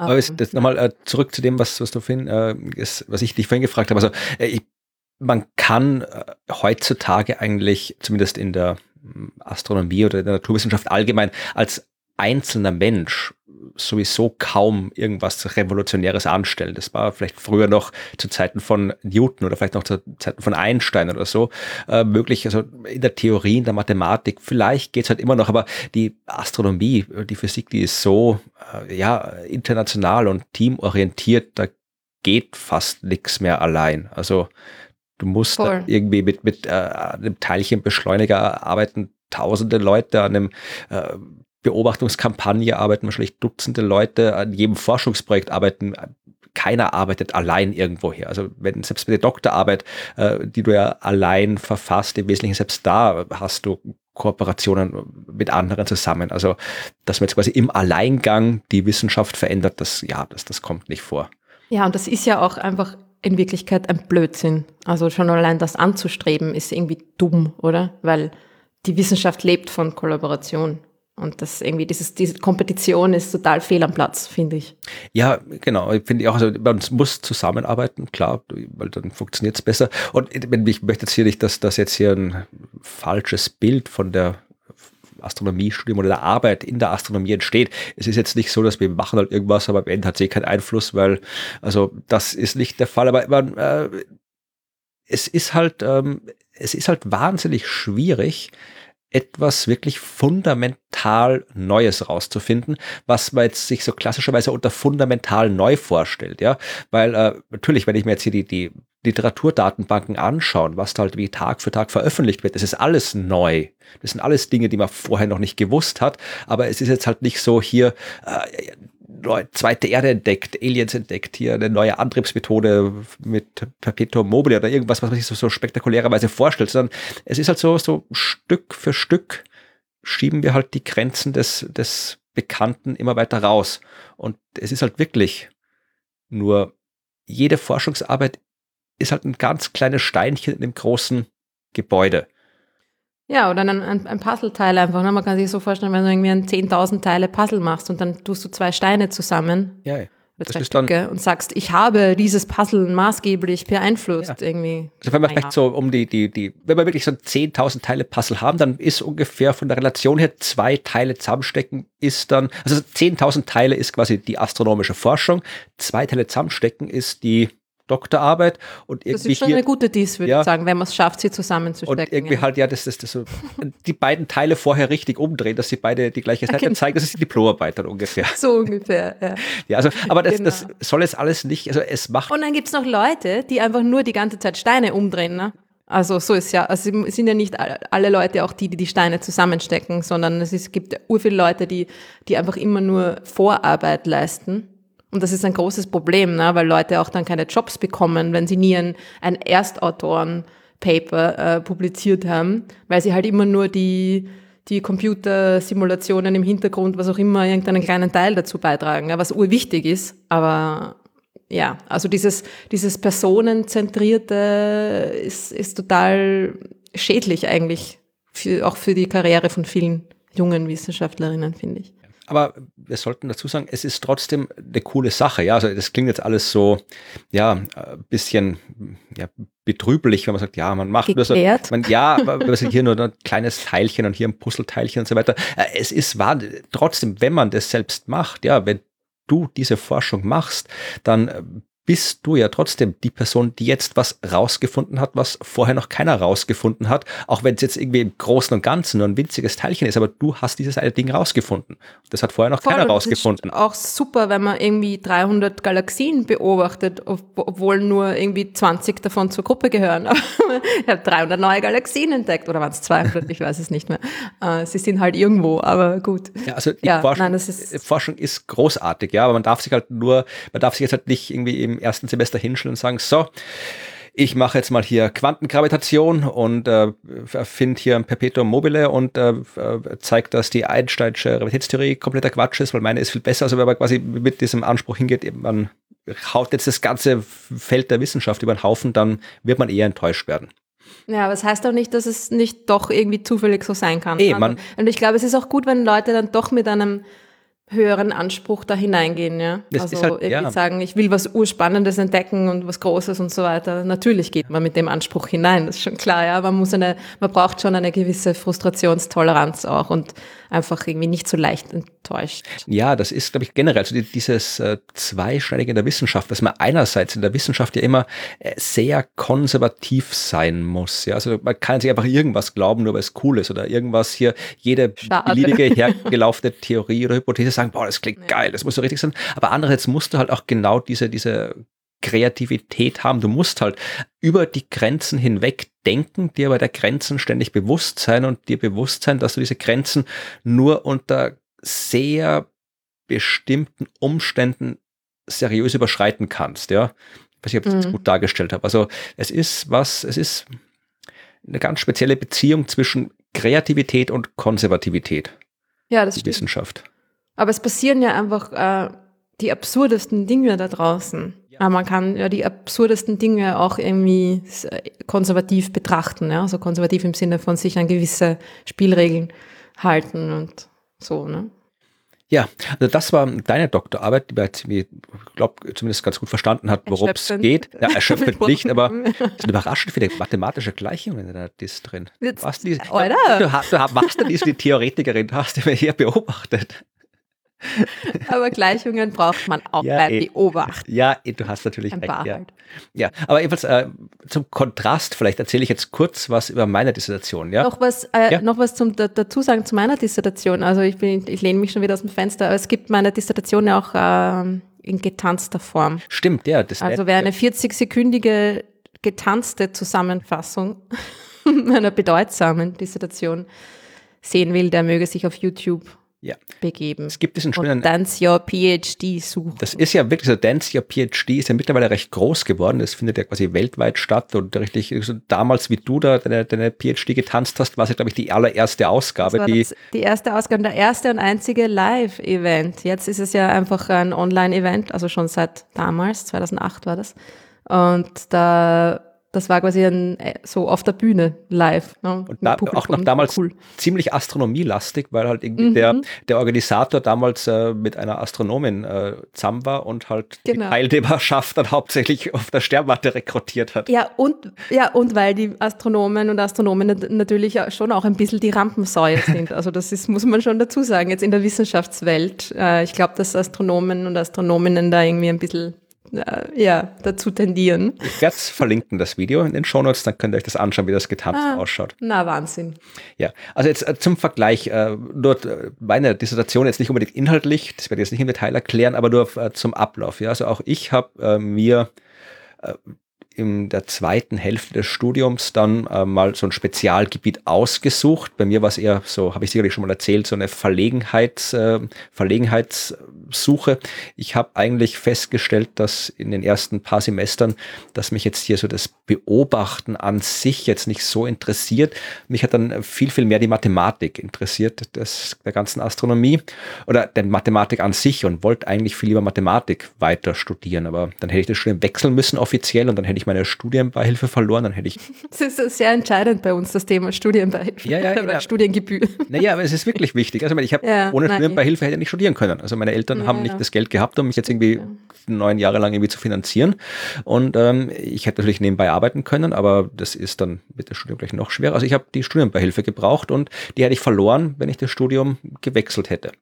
Ja, und äh, deswegen habe ich gedacht, okay, dann wenn ich schon kein Mathe machen kann, dann schaue ich halt, ich habe dann gesehen, unter den Spezialfächern gab es, was es hieß, mathematische Astronomie. Ich dachte, mache ich das. Und die Vorlesung, die angeboten wurde in dem Semester, war Himmelsmechanik. Und dann habe ich die gemacht. Und dann gab es da Übungen dazu. Und in den Übungen habe ich mal so Sachen machen müssen, also so ein paar Computerprogramme schreiben und das anschauen. Und irgendwie bin ich halt, hab ich gedacht, okay, das klingt cool. Und habe dann auch mit ähm, meinem äh, der zukünftigen Betreuer geredet und der war auch recht nett und ich bin dann öfter mal in der Arbeitsgruppe rumgesessen an dem Computer, um da meine Sachen zu machen, die ich für die Übungen brauchte. Und dann habe ich halt irgendwie, ich glaube, ich weiß gar nicht jetzt irgendwie, ob ich ihn gefragt habe oder er mich gefragt hat, ob ich eine Diplomarbeit machen will. Auf jeden Fall äh, war es dann irgendwie klar, okay, ich schreibe jetzt hier eine Diplomarbeit auf dem Gebiet. Und die ist thematisch tatsächlich, also du hast das, du bist zu deinem Betreuer gegangen und hast gefragt, was gibt's? Bei mir war es noch ein Stück, äh, ja, ähm, wie soll man sagen, ähm, chaotischer oder, oder ungeplant. Also, na, passt ja zum Arbeitsthema. Ja, na, ich habe, ich hab, also es gab bei uns äh, in der Arbeitsgruppe dann so ein Seminar. Ja, und in dem Seminar haben halt Leute, die zu Besuch waren von anderen Forschungseinrichtungen, Vorträge gehalten, halt so aktuelle Forschung. Und wenn halt gerade keiner zu Besuch war, dann haben wir, äh, haben die Leute aus der Arbeitsgruppe von ihrer Forschung äh, gesprochen oder äh, Leute wie ich, die halt noch nichts geforscht haben, weil ich war erst im sechsten Semester oder sowas, die haben halt dann hat irgendwie der, der Chef gesagt, ja, da erzähl doch mal was, recherchier mal das Thema und erzähl mal was drüber. Und so bin ich zu dem Job gekommen. Ich habe einen ähm, Vortrag über fraktale Dimensionen gehalten müssen wir jetzt nicht im Detail erklären, was das ist. Dimensionen, die irgendwie weder eins noch zwei noch drei ja, das ist, das irgendwo dazwischen. Ja, also genau, es ist halt einfach irgendwie, es ist ein mathematisches, abstraktes Konzept, das ich jetzt nicht im Detail erklärt, da reden wir im anderen Mal drüber, wenn wir eine Folge mal über Chaos-Theorie machen sollten. Äh, denn der zweite Vortrag, den ich gehalten habe, da ging es auch um spezielle Art von chaotischen Zuständen ähm, und äh, als es dann dran ging, eine Diplomarbeit zu schreiben, hat eben mein Chef gesagt, ja, also Sie haben einen Vortrag über fraktale Dimensionen gehalten und über spezielle chaotische Zustände. Äh, wollen Sie nicht was über fraktale Dimensionen und spezielle chaotische Zustände machen? Da habe ich gesagt, ja, mache ich halt mal. Ich habe keine Ahnung gehabt, ob man überhaupt was Sinnvolles machen kann dazu. Also, äh, und, aber dann habe ich es halt gemacht. Ja, also ähm, ich will darauf hinaus, dass äh, meine Diplomarbeit ein eigentlich mathematisches Thema war. Also es ging darum, wie man äh, die dynamischen Zustände von Systemen mit fraktalen Dimensionen charakterisieren kann. Physikalisches dynamisches System kann halt, das kann ein Planetensystem sein, das kann aber auch ein komplett abstraktes mathematisches irgendwas sein. Das muss keine reale Entsprechung haben. Also eigentlich war es eine rein mathematische Arbeit, äh, die ich halt dann auf Astronomie angewendet habe. Das war meine Diplomarbeit und ich war nicht so schlau wie du. Denn meine Doktorarbeit hat ein komplett anderes Thema gehabt, ja. Also ich habe bei meiner Doktorarbeit was komplett anderes gemacht als bei meiner Diplomarbeit und das ist nicht schlau, wenn man Karriere machen will in der Wissenschaft. Mhm. Ja, also ich habe, ich war, ich war ein bisschen, vielleicht soll man sagen, naiv, weiß ich nicht, ob ich naiv war. Ich habe halt einfach gedacht, okay, mich hat halt damals, habe ich das Du warst jung und du brauchtest das Geld? Ich habe kein Geld bekommen, außer die Studienbeihilfe. dann, dann dumm, ja. Nein, also ich habe mich wirklich, also ich habe, mhm. äh, ich fand dieses Chaos-Theorie-Zeugs, die fraktalen Dimensionen, dynamische Zustände, äh, wie man chaotische Zustände, das fand ich cool. Das habe ich Diplomarbeit gemacht. Und dann äh, war ich halt länger in der Arbeitsgruppe und habe gesehen, oh, die arbeiten da alle mit Asteroiden. Ja, Dynamik von Asteroiden, Kollisionswahrscheinlichkeiten von Asteroiden, wie bewegen sich Asteroiden. Das fand ich auch cool. Aber dann habe ich gedacht, okay, dann mache ich doch da meine Doktorarbeit, weil das ist auch ein cooles Thema. Ja, und äh, während ich dann an meiner Dissertation gearbeitet habe, die sich eben mit den Kollisionswahrscheinlichkeiten von Asteroiden beschäftigt hat, mit der Langzeitdynamik von Asteroiden und so. Also ich glaube, äh, ein, eine, meine Doktorarbeit hat den Titel gehabt, eine, eine A New Dynamic Classification of Asteroids, also eine neue dynamische Klassifizierung von Asteroiden. Also wie man Asteroidengruppen definieren kann, obwohl diese Asteroiden über lange Zeiträume hinweg sich komplett chaotischen verhalten. Also wieder eine Gruppe von, von Dingen, die sich an keine Regeln halten, in Kategorien pressen kannst, im Wesentlichen. Mhm. Das war meine Aufgabe. Anarcho-Asteroiden. Schöner Begriff, den sollte ich verwenden. ja. Also, ja, also das war meine, meine äh, Doktorarbeit, die Dynamik von Asteroiden. Und während ich die geschrieben habe in den drei Jahren, glaube ich, ähm, hat die Arbeitsgruppe damit was ganz anderes angefangen, weil das da war, kamen gerade die Exoplaneten, die Dynamik von Exoplaneten mhm. auf, ja. Das heißt, ich habe dann natürlich auch während meiner Doktorarbeit an diesen anderen Themen mitgearbeitet und habe dann über Exoplaneten was gemacht, ja. Das heißt, ich habe dann am Ende meiner äh, Dissertationszeit habe ich dann halt, ich habe eine Diplomarbeit über mathematische Methoden in der Astronomie gehabt, ich habe eine Doktorarbeit über Asteroiden gehabt, ich habe ein paar Papers gehabt, also wissenschaftliche Arbeiten geschrieben zu Exoplaneten. Also ich habe alles Mögliche gehabt, aber ich habe auf keinem Gebiet wirklich viel gehabt. Und das ist halt das, wenn du dich dann nachher um Stellen bewirbst, ja, dann ähm, mhm. musst du ja quasi eine Qualifikation nachweisen, die über das rein formale, du hast einen Doktortitel hinausgeht. Ja, du musst sagen, ich bin super auf dem Gebiet und deswegen nehmt's mich für diese Stelle. Und prinzipiell, natürlich habe ich, ich habe war jetzt nicht schlechter qualifiziert, was Dynamik von Exoplaneten angeht, als äh, jemand anderer oder was die Dynamik von Asteroiden angeht, weil im Wesentlichen sind es äh, in der Himmelsmechanik alles Massenpunkte, die sich bewegen. Das ist das Gleiche, ja. Aber jemand, der, der halt eine Diplomarbeit schreibt über extrasolare Planeten und eine Doktorarbeit schreibt über extrasolare Planeten und dann halt irgendwie noch ein paar Papers veröffentlicht, der kann halt äh, bei einer Bewerbung sagen, hier, ich bin, kenne mich bei Exoplaneten aus.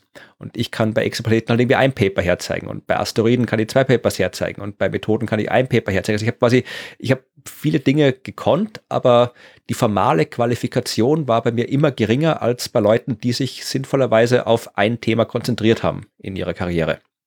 Mhm. Und das, ich fand es ein bisschen, ich, es ist traurig, dass die Wissenschaft so funktioniert, weil eigentlich fand ich habe halt das gemacht, was ich cool fand. Ich habe halt mit dem beschäftigt, wo ich dachte, das, das ist cool, das mache ich jetzt. Und eigentlich soll es ja genauso sein in der Wissenschaft, dass man halt dem Interesse folgen kann. Ich glaube, solange man irgendwie Erstautoren, Publikationen hat en masse, ist es den Leuten dann auch wieder wurscht. Ne? Ja, natürlich. Das, das, stimmt auch wieder, aber die hast ja nicht, äh, wenn du noch so jung mhm. im, im, akademischen Betrieb bist. Naja. Also, es ist sicher besser, wenn man sich auf ein Thema irgendwie konzentriert, ja. Aber auf der anderen Seite, ich meine, es ist sowieso irrsinnig schwer, in dem Bereich eine, eine Anstellung zu finden. Also ja, geschweige denn eine fixe, schon ja, mal gut, irgendeine. ja, das, das ist auch ah. mal im. Und da ist auch eine gewisse, also immer ein, ein großer, ähm, große Portion Glück dabei und Gelegenheit und irgendwie was auch immer, was für Zufälle da da mitspielen. Ne? Bevor wir es wieder zu negativ formulieren und die Leute abschrecken von Also äh, wenn man äh, wirklich äh, beruflich als Wissenschaftler, Wissenschaftlerin in der Astronomie arbeiten will, dann braucht man natürlich, man braucht mal das nötige Durchhaltevermögen, weil du musst halt mal bis zur Dissertation kommen. Das ist im Wesentlichen äh, Zeit- und Ressourcenproblem. Ja, also wenn man jetzt irgendwie halbwegs gescheit ist, dann kriegt man auch eine Doktorarbeit hin, ja. Aber man muss halt irgendwie die Möglichkeit haben, die Zeit bis dahin auf der Uni zu verbringen. Das kann halt nicht, können ja nicht alle. Ja, das braucht, wie gesagt, du brauchst, brauchst das Geld, du brauchst äh, eine Anstellung an der Uni, du brauchst die Beihilfen, so wie es ich oder du wahrscheinlich auch bekommen haben. Aber das ist mal das Erste. Mhm. Du brauchst das Durchhaltevermögen und dann danach, wenn du eine halbwegs vernünftige Dissertation geschrieben hast und äh, deine Forschung halt dann äh, davor halbwegs vernünftig publiziert hast, dann ist es nicht, sagen wir mal, ist es nicht extrem unwahrscheinlich, dass du dann eben auch mal eine Postdoc-Stelle bekommst, ja, also irgendwie für ein, zwei Jahre irgendwo angestellt wirst. Das kann man schon machen. Also das, das muss halt bereit sein, irgendwo hinzureisen. Wenn du sagst, ja. du willst genau an dem Ort bleiben, wo du studiert hast, dann wird es schwierig. Aber wenn du sagst, egal wo auf der Welt, dann ist es jetzt nicht extrem unwahrscheinlich, dass du mal eine Stelle findest. Das Problem ist, bis du dann zu einer fixen Anstellung kommst, dann musst du dich tatsächlich halt wirklich, ja, musst du bereit sein, zehn Jahre oder vielleicht auch länger, halt von unsicherer Anstellung zu unsicherer Anstellung zu wechseln. Und ja, also unter zehn Jahre ist äh, schnell, sehr schnell, ja. Um das jetzt noch ein bisschen positiv zu formulieren, also auch, also ich alle die, die ich kenne, die ein Astronomiestudium absolviert haben und eine Doktorarbeit geschrieben haben, die machen heute, die haben alle Jobs und machen alle was, was sie gerne machen. Ja, also das betrifft mich genauso wie, die, durch, äh, wie dich, wie du betrifft mich genauso. Durch? Reden kann ich nicht, aber ich habe einen Job, ja. Äh, es betrifft mich genauso wie dich, ja. Also wir haben beide äh, eine Doktorarbeit geschrieben, wir haben beide eben diese äh, Wechsel von Anstellung zu Anstellung gemacht und machen jetzt was anderes, mit dem wir zufrieden sind. Und das trifft auf alle zu, die ich kenne, die mit uns studiert haben. Ähm, die machen vielleicht alle, die machen alle was anderes, aber sie sind alle glücklich dabei. Das heißt, wer Astronomie studiert, bleibt nicht übrig. Das wollte ich sagen. Ja, also man hat dann es ist jetzt nicht so, dass man es, wenn man jetzt fragt, ja, ich möchte einen Job machen, wo ich viel Geld verdienen kann, okay, ist vielleicht Astronomie nicht das, das beste Wahl, aber wenn man sagt, ich mache Astronomie, weil es mich interessiert, äh, aber ich mache mir Sorgen, finde ich danach einen Job? Aus meiner Erfahrung kann ich sagen, ja, du findest einen Job, vielleicht wirst du kein Astronom oder keine Astronomin, aber du wirst einen Job haben. Und du hast davor was gemacht, was dir Spaß macht. Genau. Ich finde, das Ganze ist halt auch, muss ein, ein, ein Selbstzweck sein. Also wenn man äh, also es ist eh, man, man, man entscheidet sich ja nicht, Astronomie zu studieren, weil es einen nicht interessiert, ja. Und es muss einem auch die, die lang, langen Jahre der schlecht bezahlten ähm, Assistenzforschungstätigkeit quasi müssen einen, müssen einem Spaß machen. Ja. Also man kann keine Dies machen, ohne dass es einem Spaß macht und ohne dass es ein Selbstzweck ist. Also kann man vielleicht schon, ja, aber dann hat man, also hm, kann ich mir nicht vorstellen, wie man sich da durchkämpfen kann, ja, ohne dass man das Ding per se machen will, um es gemacht zu haben. Ja, das ist einfach eine Erfahrung und ein, ein Ding, das man mal gemacht haben mm, kann, will, soll. Ja? Und dann irgendwie macht man einen Postdoc, weil man sich denkt, und jetzt aber wieder was ganz was anderes ausprobieren. Ich, ich frage mich, wie das wäre, wenn man da jetzt äh, wirklich alleine, quasi, oder alleine, nein, man ist eh nie alleine und selbstbestimmt, aber zumindest mehr selbstbestimmt als,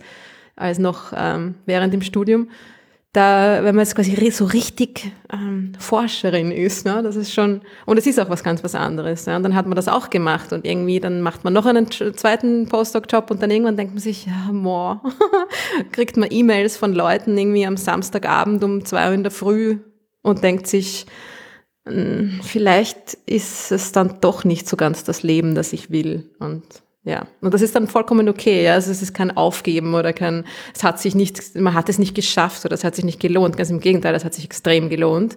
Und es ist auch gut, das dann irgendwie bleiben zu lassen und was anderes zu machen. Ja, ja, ja also man, das ist ja das, die Leute fragen mich halt immer irgendwie auch, ich sage immer, wenn, ob, genau nach dem irgendwie, wie die Zukunftschancen sind, wie die Jobchancen sind und ob ich das empfehlen kann. Und ich sage halt immer, wenn wenn ihr das wirklich machen wollt, wenn es euch wirklich, wirklich interessiert, die Astronomie, dann studiert das, weil äh, es kann dir nicht, es kann dir Schlimmeres passieren, als dass du äh, das machst, was dich interessiert. Du kannst natürlich irgendwie, keine Ahnung, irgendwie so Wirtschaft oder sonst irgendwas studieren. Was auch sehr interessant sein kann. Natürlich, ja. Und dann ich will überhaupt nicht sagen, dass es uninteressant ist, ja, aber es gibt Leute, die studieren das, weil sie es wirklich interessiert, genauso wie uns die Astronomie interessiert. Aber es gibt halt auch viele, die studieren, weil sie denken, okay, da kriege ich einen Job danach, der gut bezahlt ist. Ja, und dann hast du halt einen Job, der gut bezahlt ist, aber immer so das Gefühl, ja, eigentlich hätte ich vielleicht was anderes machen wollen. Ja, und wenn du aber Astronomie, wenn du was machst, was dich wirklich glücklich macht, mit dem du wirklich zufrieden bist, ja, dann wirst du einen Weg finden, damit dein Leben zu bestreiten. Ja, vielleicht, wie gesagt, so wie ich, ich, ich arbeite nicht mal als Forscher, du arbeitest nicht mal als Forscherin, aber wir haben das gemacht, was uns glücklich gemacht hat damals und wir haben dabei viel gelernt und wir haben es gern gelernt, weil es das war, was wir machen wollten. Und mit all dem, was wir gelernt haben, und damit meine ich jetzt nicht nur astronomische Fakten, sondern alles andere dazu, mit all dem äh, verdienen wir jetzt unseren Lebensunterhalt. Und äh, es gibt andere, die arbeiten jetzt in Schulen, es gibt andere, die arbeiten beim Fernsehen oder die haben so viel Programmieren gelernt und festgestellt, dass sie Programmieren gut finden, dass sie jetzt irgendwie hauptberuflich als Programmierer arbeiten. Ja, es gibt auch die Leute. Also, äh, aber du hast auf jeden Fall was gemacht, was dich glücklich macht. Und das ist immer der bessere Zustand, als äh, wenn du was machst, was dich nicht glücklich macht. Und es ist ja auch äh, die Sache mit der Berufswahl oder der, der Aussicht ist ja ähm, eine sehr zukunftsorientierte. Das heißt, wenn man jetzt anfängt zu studieren wegen einem Beruf, den es gerade gibt oder wo man gerade Leute braucht, das macht ja keinen Sinn. Ne? Du brauchst ja sowieso irgendwie sechs, sieben Jahre für dein Studium plus weitere vier Jahre für die Doktorarbeit und so weiter. Wir, ja, wie wir angefangen haben, äh, 1995 ich und 1996 äh, du zu studieren, war der Bedarf an, an Podcastern zum Beispiel enorm gering. Wer hätte das gedacht? Und jetzt haben wir ihn erfüllt. genau. Ja. Also, Bedarf. ja es ist immer auf jeden Fall die, die Motivation, was man mit seinem Leben anfangen will. Äh, natürlich das, was einen interessiert, das, was einem Spaß macht, der erste Orientierungspunkt. Ganz klar, genau. oder? Ja. Also, wenn ihr Fragen habt, was das Studium angeht, das Astronomiestudium und alles, Doktorarbeiten, alles, was wir jetzt nur, dann schickt uns die Fragen. Bitte auch gerne bitte Erfahrungen, die ihr habt beim Studium. Ja, weil wir haben beide in Österreich studiert.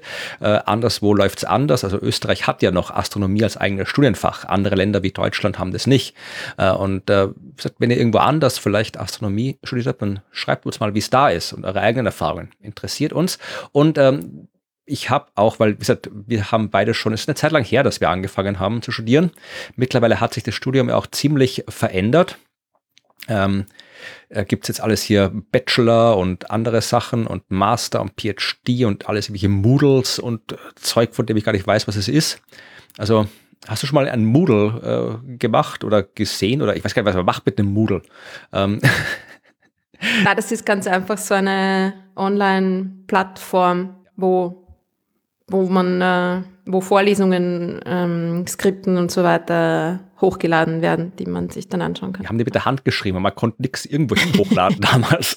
Der guten alten Zeit, genau. Es war schon Fortschritt, als ich damals, wie ich 2006 in Jena selbst Vorlesungen gehalten habe, äh, wie ich die mit einer Digitalkamera abfotografiert habe, damit die Leute das dann haben. Aber jedenfalls, ich will darauf hinaus, dass äh, du und ich wahrscheinlich nicht unbedingt die allerbesten Ratgeber sind für Leute, die jetzt anfangen wollen mit dem Studium und konkret wissen wollen, was jetzt im Studium abgeht, weil ja, unsere Zeit ist länger her. Deswegen habe ich gedacht, wir probieren mal was Neues hier im Podcast. Und zwar habe ich gedacht, ich äh, suche mir einfach jemanden, der jetzt Astronomie studiert und Aha. red mit dieser Person kurz ein bisschen, wie es denn so ist. Und ich habe zum Glück nicht lange suchen müssen, ja, weil genau so eine Person wohnt äh, mit mir gemeinsam in der Wohnung. was, was, was du nicht für ein Glück hast. ja, also äh, äh, meine Freundin äh, studiert Astronomie, äh, womit ich übrigens nichts zu tun habe, ja. Also die hat schon Astronomie studiert, wie wir uns auch nicht kannten.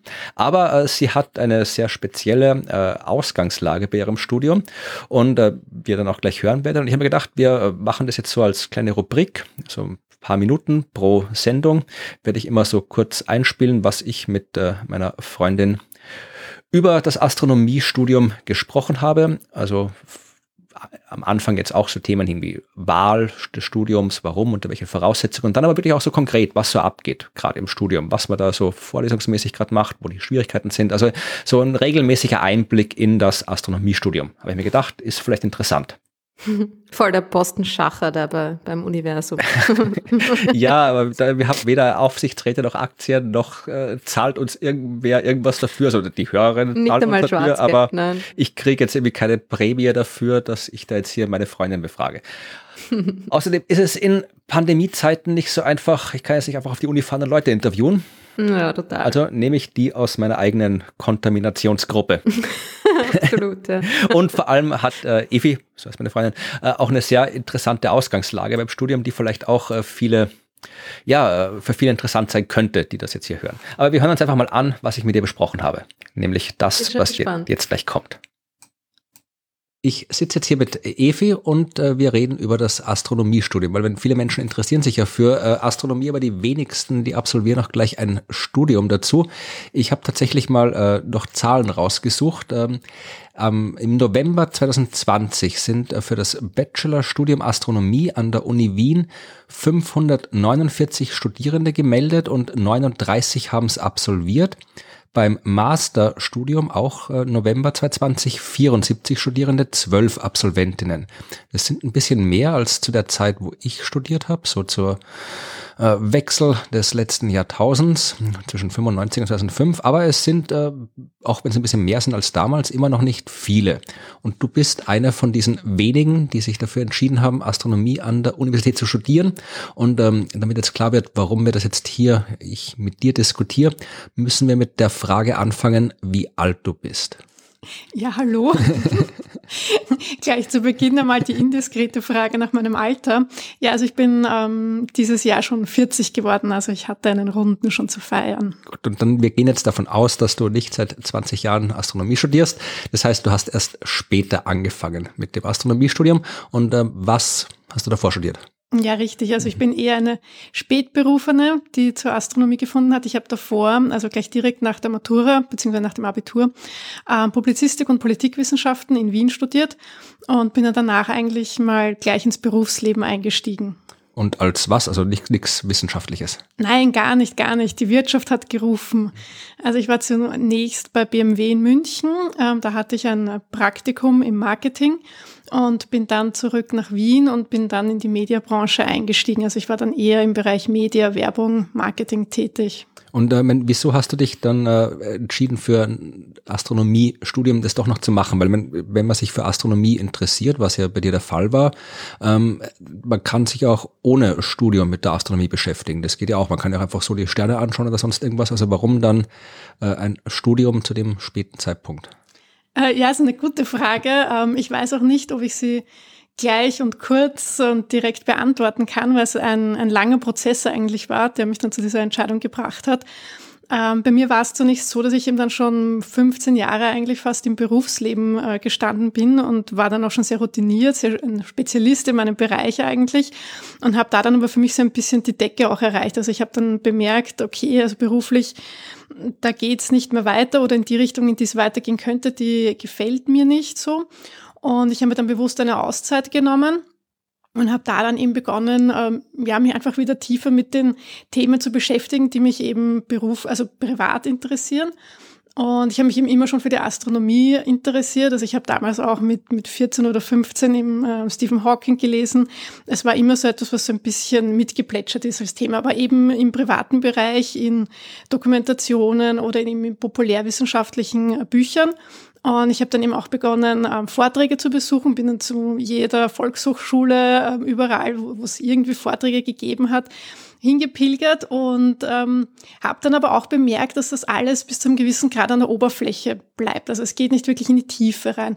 Und vor allem gerade bei den äh, Vorträgen war es dann oft so oder eigentlich immer so, dass sie begonnen haben mit, ja, die Mathematik, das, da brauchen Sie keine Angst haben, das werden wir uns gar nicht anschauen, so tief gehen wir nicht. Ähm, also da müssen Sie keine Angst haben und ähm, also es reicht so. Und ich dachte mir dann aber immer nur, na, ich will es aber genau wissen, ich will wissen, was für eine Mathematik dahinter steht. Und da war es ein bisschen ein Schlüsselerlebnis für mich ähm, bei einem Thema, wo es um die Entropie ging. Und der hat dann tatsächlich eine, eine Formel hergezeigt, eine Gleichung. Und das war für mich total faszinierend, dass man so etwas wie eine Unordnung in eine Formel packen kann ja, oder in eine Gleichung.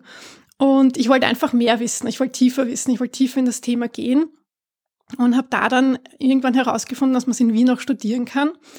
Ähm, habe dann aber ähm, zwischenzeitlich eigentlich also wieder zum Arbeiten begonnen, äh, bin dann wieder ins Berufsleben eingestiegen und habe dann ziemlich schnell gesehen, okay, nebenbei, also neben einem 40-Stunden-Job kann man das nicht studieren. Und habe das dann ziemlich lang eigentlich mal ad acta gelegt und ähm, erst später dann, also es hat aber immer im Hinterkopf ein bisschen rumort und es hat mich nicht ganz losgelassen. Und vielleicht war es dann aber schon noch ein bisschen das Alter, dass ich mir gedacht habe, ich möchte es aber eigentlich wissen und ich möchte es zumindest probieren und möchte nicht warten, bis ich dann in der Pension bin. Und ähm, habe dann mit meiner damaligen Chefin gesprochen, dass ich es mir eben überlege. Und ähm, ich hatte zum, zum Glück die Unterstützung von ihr. Also sie hat dann gesehen, dass sie mich halten, nur halten kann, wenn sie mir diese Freiheit zulässt. Und ich habe dann eben meine Stunden reduziert, also 35 Wochenstunden. Und ähm, ja, und habe mir gedacht, ich probiere es einfach mal. Und ja, das ist gut, mutige Entscheidung. Aber warum war das keine Option, jetzt gleich nach der Schule mit Astronomie anzufangen, so wie es die meisten anderen machen, die das studieren? Ich bin nie auf die Idee gekommen. Ja, aber warum nicht? Das weiß ich nicht. Kann, kann ich dir nicht sagen. Also ich habe mir die Frage ähm, selber schon sehr oft gestellt und es war einfach, ja, weiß nicht, in meinem Relevant-Set würde man vielleicht sagen, es war einfach keine Option. Irgendwie wusste ich es nicht, dass man das überhaupt in Wien studieren kann. Es, es hat einfach, ist es nie bis zu mir durchgedrungen. Also. Ja, aber warst du schlecht in der Schule in Mathematik, Physik Nein, oder gar sowas? nicht, gar nicht. Also ich, ich würde sagen, ich war durchschnittlich. Also ich war jetzt kein äh, Talent, aber es hat mir auch keine Probleme bereitet. Ganz im Gegenteil, mein, meine Probleme waren eher bei den Sprachen. Also ich hatte eher Probleme in Englisch und Spanisch. Äh, Mathe und Physik, das ist so mitgelaufen bei mir. Also Mathe hat mir eigentlich sogar recht viel Spaß gemacht auch. Also ja, das war es nicht, nein. Aber Interesse für Astronomie war in der Schulzeit schon da. Ja, also weiß nicht, vielleicht hätte mich jemand an der Hand führen müssen, vielleicht hätte ich irgendeinen Hinweis gebraucht. Es ist einfach keiner auf die Idee gekommen und ich auch nicht. Ja, das ist schade, weil dann. Ja. aber wenn gut, besser spät äh, als nie im Studium anfangen. Und was äh, so genau passiert, wenn man so spät ein Studium anfängt, das schauen wir dann beim nächsten Mal. Gerne, freue mich schon. So, und jetzt sind wir wieder da. Ja, welcome back. Ja, also das ist eine Situation, die vielleicht ganz interessant ist, weil ich sehe es ja auch immer wieder in E-Mails und Gesprächen, dass viele sagen, ja, ich hätte es ja auch gern studiert, aber ich habe es nicht gemacht oder ich würde es gern studieren, aber jetzt ist es zu spät. Und äh, es ist halt nicht immer zu spät. Also man kann, wenn man mutig genug ist, dann kann man auch spät noch studieren. Ja, man kann immer studieren. Ja, ja, also aber ich meine, zu spät, zu spät wofür? Also ja, aber es ist halt äh, vielen, vielen, viele Menschen haben halt, glaube ich, diesen das Gefühl, jetzt geht's nicht mehr. Jetzt habe ich das gemacht, jetzt habe ich meinen Job. Und natürlich, es ist, äh, wir werden das dann in den nächsten Gesprächen, die ich dann mit der IFI noch führe, sehen. Also natürlich ist es schwieriger, ein Studium zu führen, wenn du äh, schon im Berufsleben stehst, wenn du älter bist, äh, als wenn du es gleich nach der Schule machst, weil du hast ganz andere Voraussetzungen, du hast ja, ganz andere Finanzierungsprobleme, Zeitprobleme und so weiter. Also es ist schon schwieriger, aber umso interessanter. Ja, und es ist vor allem auch eine Art, ähm, ich glaube, für viele Leute ist es auch ein Problem, das ihren, ihren, ihren Status quasi aufzugeben oder das Gefühl zumindest zu haben, einen, einen Status aufzugeben, den man durch eine erfolgreiche Berufstätigkeit und Karriere quasi sich erarbeitet hat, äh, finanziell abgesichert und so weiter und so fort und dann plötzlich wieder zurück zu diesem, in, in den Anfang des Erwachsenenlebens quasi. Das ist eine Art, äh, ich, aber ich glaube, das ist ein Wahrnehmungsproblem eher ja. als ein also über all, ja. über all diese Punkte werde ich mit der Evi auch noch äh, reden. Also es, mm. wir werden jetzt also jede Folge ein paar Minuten über das Studium reden. Äh, auch halt erstens, damit man es mitbekommt, was so passiert im Studium und auch halt vielleicht äh, so als ein bisschen Motivation für die, die es vielleicht gern wollen, aber sie noch nicht ganz trauen, weil sie nicht wissen, was abläuft. Aber vielleicht kann sie ein paar Leute motivieren, das Voll und ausprobieren kann man es immer, man kann ja dann auch einfach wieder aufhören. Es ist jetzt nicht so, dass dann so viel Zeit verloren gegangen ist, oder? Also. Ja, es kommt darauf an, was, wie weit man das kann, was man investiert. Das äh, passt auch gut zu den Fragen, zu denen wir jetzt kommen, denn die erste Frage, die ich äh, hab, rausgesucht habe, die stammt von Peter. Ja, und Peter schreibt zuerst, dass er sich äh, sehr gefreut hat, dass es unser Podcast gibt. Und er schreibt, äh, ihr habt sogar ein bisschen mitgeholfen, mich doch noch dafür zu entscheiden, es mit einem Studium der Astronomie zu versuchen. Ja, und er hat ja, danach, er ist 33 Jahre alt. Ja, also auch. Na bitte. Jungspund. Ja, aber auch äh, nicht mehr im typischen Alter, um ein Studium zu beginnen. Ja, ja, aber er macht es und das, Peter, wenn du das hörst, schreib uns bitte. Er studiert nicht in Wien, weil er gerade bei seiner Freundin in Finnland lebt. Ja, also wie man in Astronomie, Finnland Astronomie studiert, würde mich auch interessieren. Also wahrscheinlich eh so wie hier auch, aber prinzipiell, wenn du was erzählen kannst schon, Peter, von deinem Studium, dann würden wir uns über äh, Berichte freuen, wie das so abläuft. Und Peter hat auch gleich äh, Fragen gestellt, nämlich geht es ihm um den kosmischen Mikrowellenhintergrund. Ja, also das ist, äh, da haben wir sicher schon mal drüber gesprochen. Das ist diese elektromagnetische Strahlung, die im frühen Universum entstanden ist. Ja, also 400.000 Jahre nach dem Urknall hat das erste Mal sich Lichtstrahlung ausgebreitet.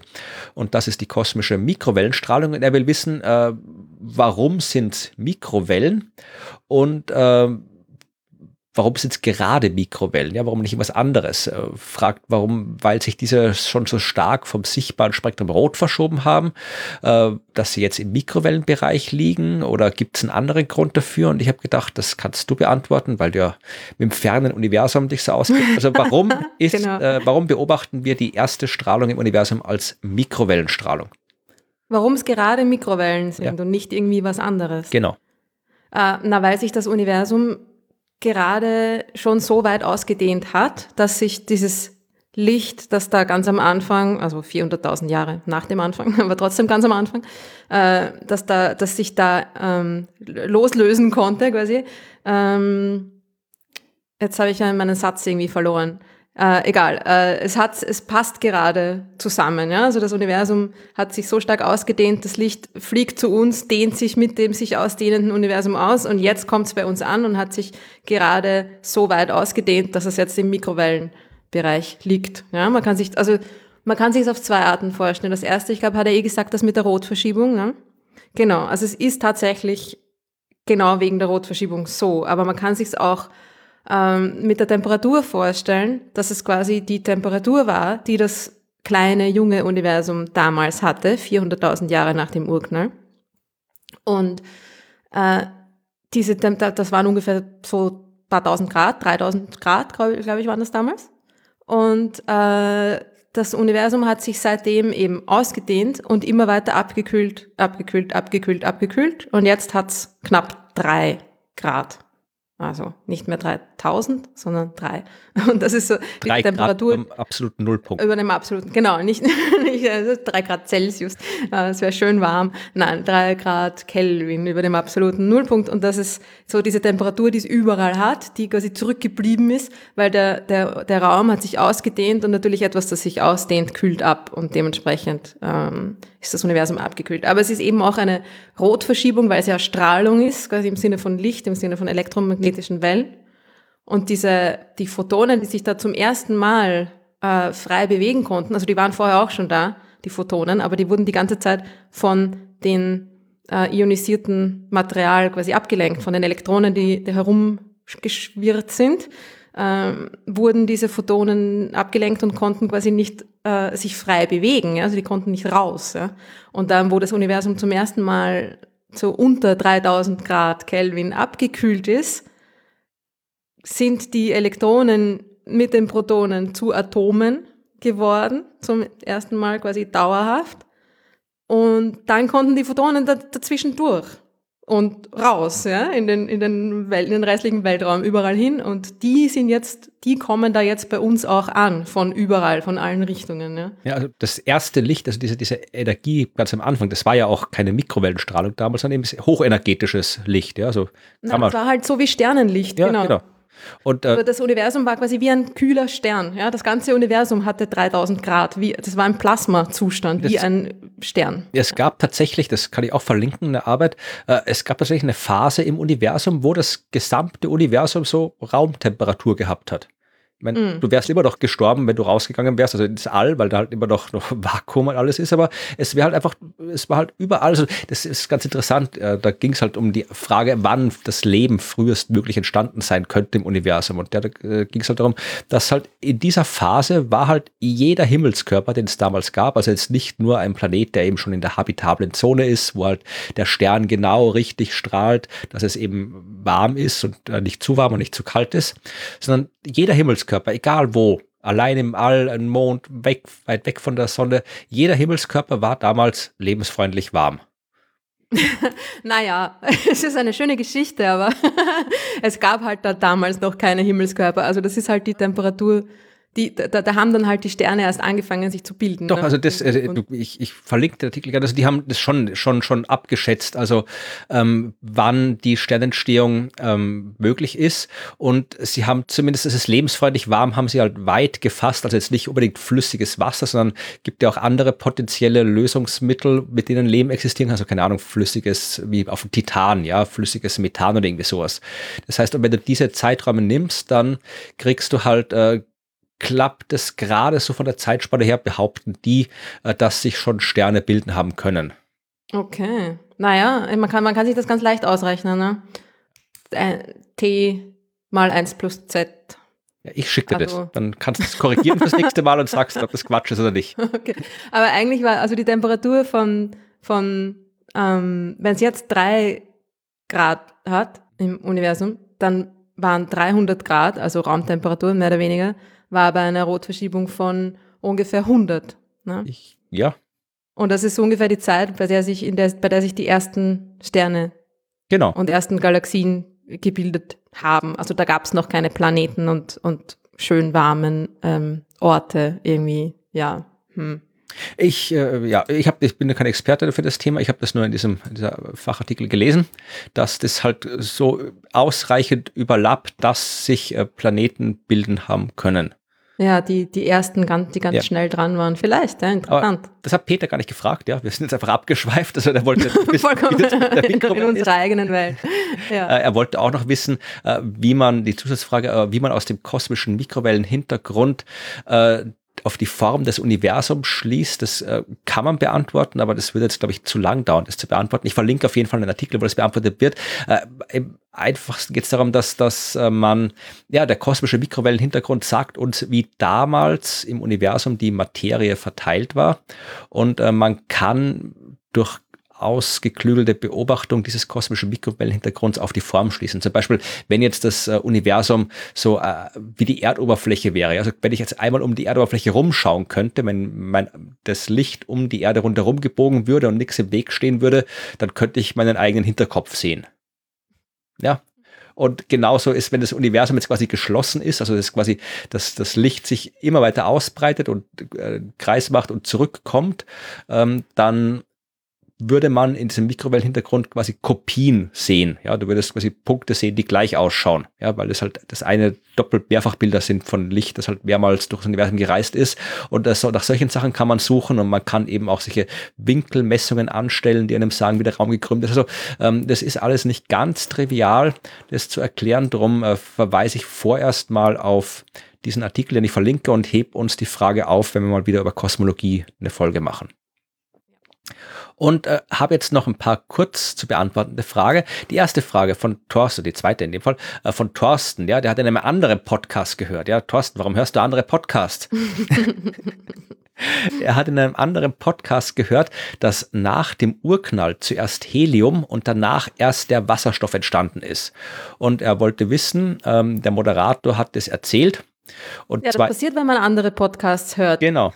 Ja, äh, und äh, er, er, wollte einfach wissen, ob das halt stimmt. Ja, er sagt, er erzählt, dass der Moderator und zweiter erzählt, dass der Wasserstoff in der Sonne brennt. Ist es nicht logisch, dass der Wasserstoff wegen des einfachen Aufbaus eher entstanden ist? Ja, absolut logisch ist das. Ähm, das, ich, ich, so ich, ich weiß nicht, ja. welcher Podcast es war, den Thorsten da gehört hat, ähm, aber ja, Wasserstoff ist das einfachste Atom, das ist am Anfang entstanden und Helium ist das zweiteinfachste Atom. Für Wasserstoff brauche ich ein Proton, dann habe ich Wasserstoff quasi fertig. Dann muss ich halt noch irgendwie ein Elektron finden, das um den Proton, um das Proton rumkreist, dann habe ich kompletten Wasserstoff. Ansonsten habe ich ionisierten Wasserstoff, ja, also Proton ist ionisiertes Wasserstoff und die Protonen waren halt gleich ganz von Anfang da. Damit ich ein Helium kriege, muss ich ein Proton und ein Neutron finden, die zusammenpappen oder zwei, in dem Fall zwei Protonen und zwei Neutronen, die zusammenpappen. Dann werde ich einen Helium-Atomkern krieg. Ja, und das ist komplizierter, weil da müssen schon mal vier Teilchen zusammenfinden und äh, freie Neutronen leben nicht lange. Ja, die sind nach ein paar Minuten sind die weg, sind die zerfallen, haben sich umgewandelt in andere Teilchen. Das heißt, äh, nach der Entstehung der ersten Materie, der ersten Teilchen, nach der Protonen und Neutronen, war ein paar Minuten lang Zeit, dass sich mhm Elemente bilden, die komplexer sind als Wasserstoff und deshalb hat gereicht für ein bisschen Helium und Spurenelemente, also wirklich minimale Spuren von äh, Beryllium und Lithium, die nächst höheren, nächst komplexeren Elemente, aber alles andere nicht, ja. Also was auch immer dieser Moderator in diesem Podcast erzählt hat, es ist falsch, Wasserstoff war da und dann, äh, also zuerst Wasserstoff, dann Helium, also äh, beides gleichzeitig, ja, aber halt mehr Wasserstoff als Helium und alles andere später in Sternen. Nur uns könnt ihr vertrauen. Ja, würde ich auch nicht sagen, aber. Zumindest wenn es ums, ums Universum geht. Nein, natürlich. Äh, dann gibt kam schon andere Podcasts auch. Ja, und wir haben auch nicht immer recht, so ist auch nicht. Nein, überhaupt nicht. Dann kam äh, Thomas mit einer Frage. Äh, würde es einen Unterschied machen, ob Gravitation oder Licht das absolute Geschwindigkeitsmaximum definieren in Bezug auf die physikalischen Grundlagen und äh, darüber steht, was ist schneller, Licht oder Gravitation? Und ja, Licht und Gravitation sind gleich schnell. Und äh, wie man es definiert, ist vollkommen wurscht. Also Lichtgeschwindigkeit, das haben wir, glaube ich, auch schon mal gesagt, ist auch eigentlich ein verwirrender Name. Äh, die Lichtgeschwindigkeit ist das Geschwindigkeitsmaximum. Nichts kann schneller als diese Geschwindigkeit sein. Und diese Geschwindigkeit ist halt das Maximum, das für Teilchen ohne Ruhemasse gilt. Ja, also alles, was eine Masse hat, kann sich der maximalen möglichen Geschwindigkeit sowieso nur annähern, weil ich halt immer Energie reinstecken muss, um die Geschwindigkeit zu erhöhen. Und je höher die Geschwindigkeit ist, desto mehr Energie muss ich reinstecken. Das heißt, da komme ich nie bis zur maximal möglichen Geschwindigkeit.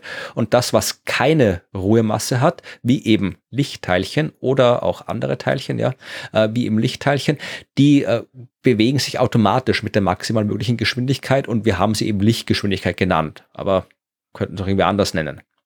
Also es hat überhaupt keinen Einfluss auf irgendwelche physikalischen Theorien, was wir da jetzt, ob wir jetzt da, können auch Gravitationsgeschwindigkeit sagen, wenn wir wollen. Mhm. Ja. Man könnte auch einfach nur so Maximalgeschwindigkeit sagen. Also es hat irgendwie jetzt, glaube ich, gar nicht so einen Bezug zu. Es ist das, die Verbindung zwischen Raum und Zeit eigentlich. Ist diese Geschwindigkeit, ja, der Umrechnungsfaktor, ja. wenn wir jetzt mhm. ganz genau äh, sehr vereinfachen wollen.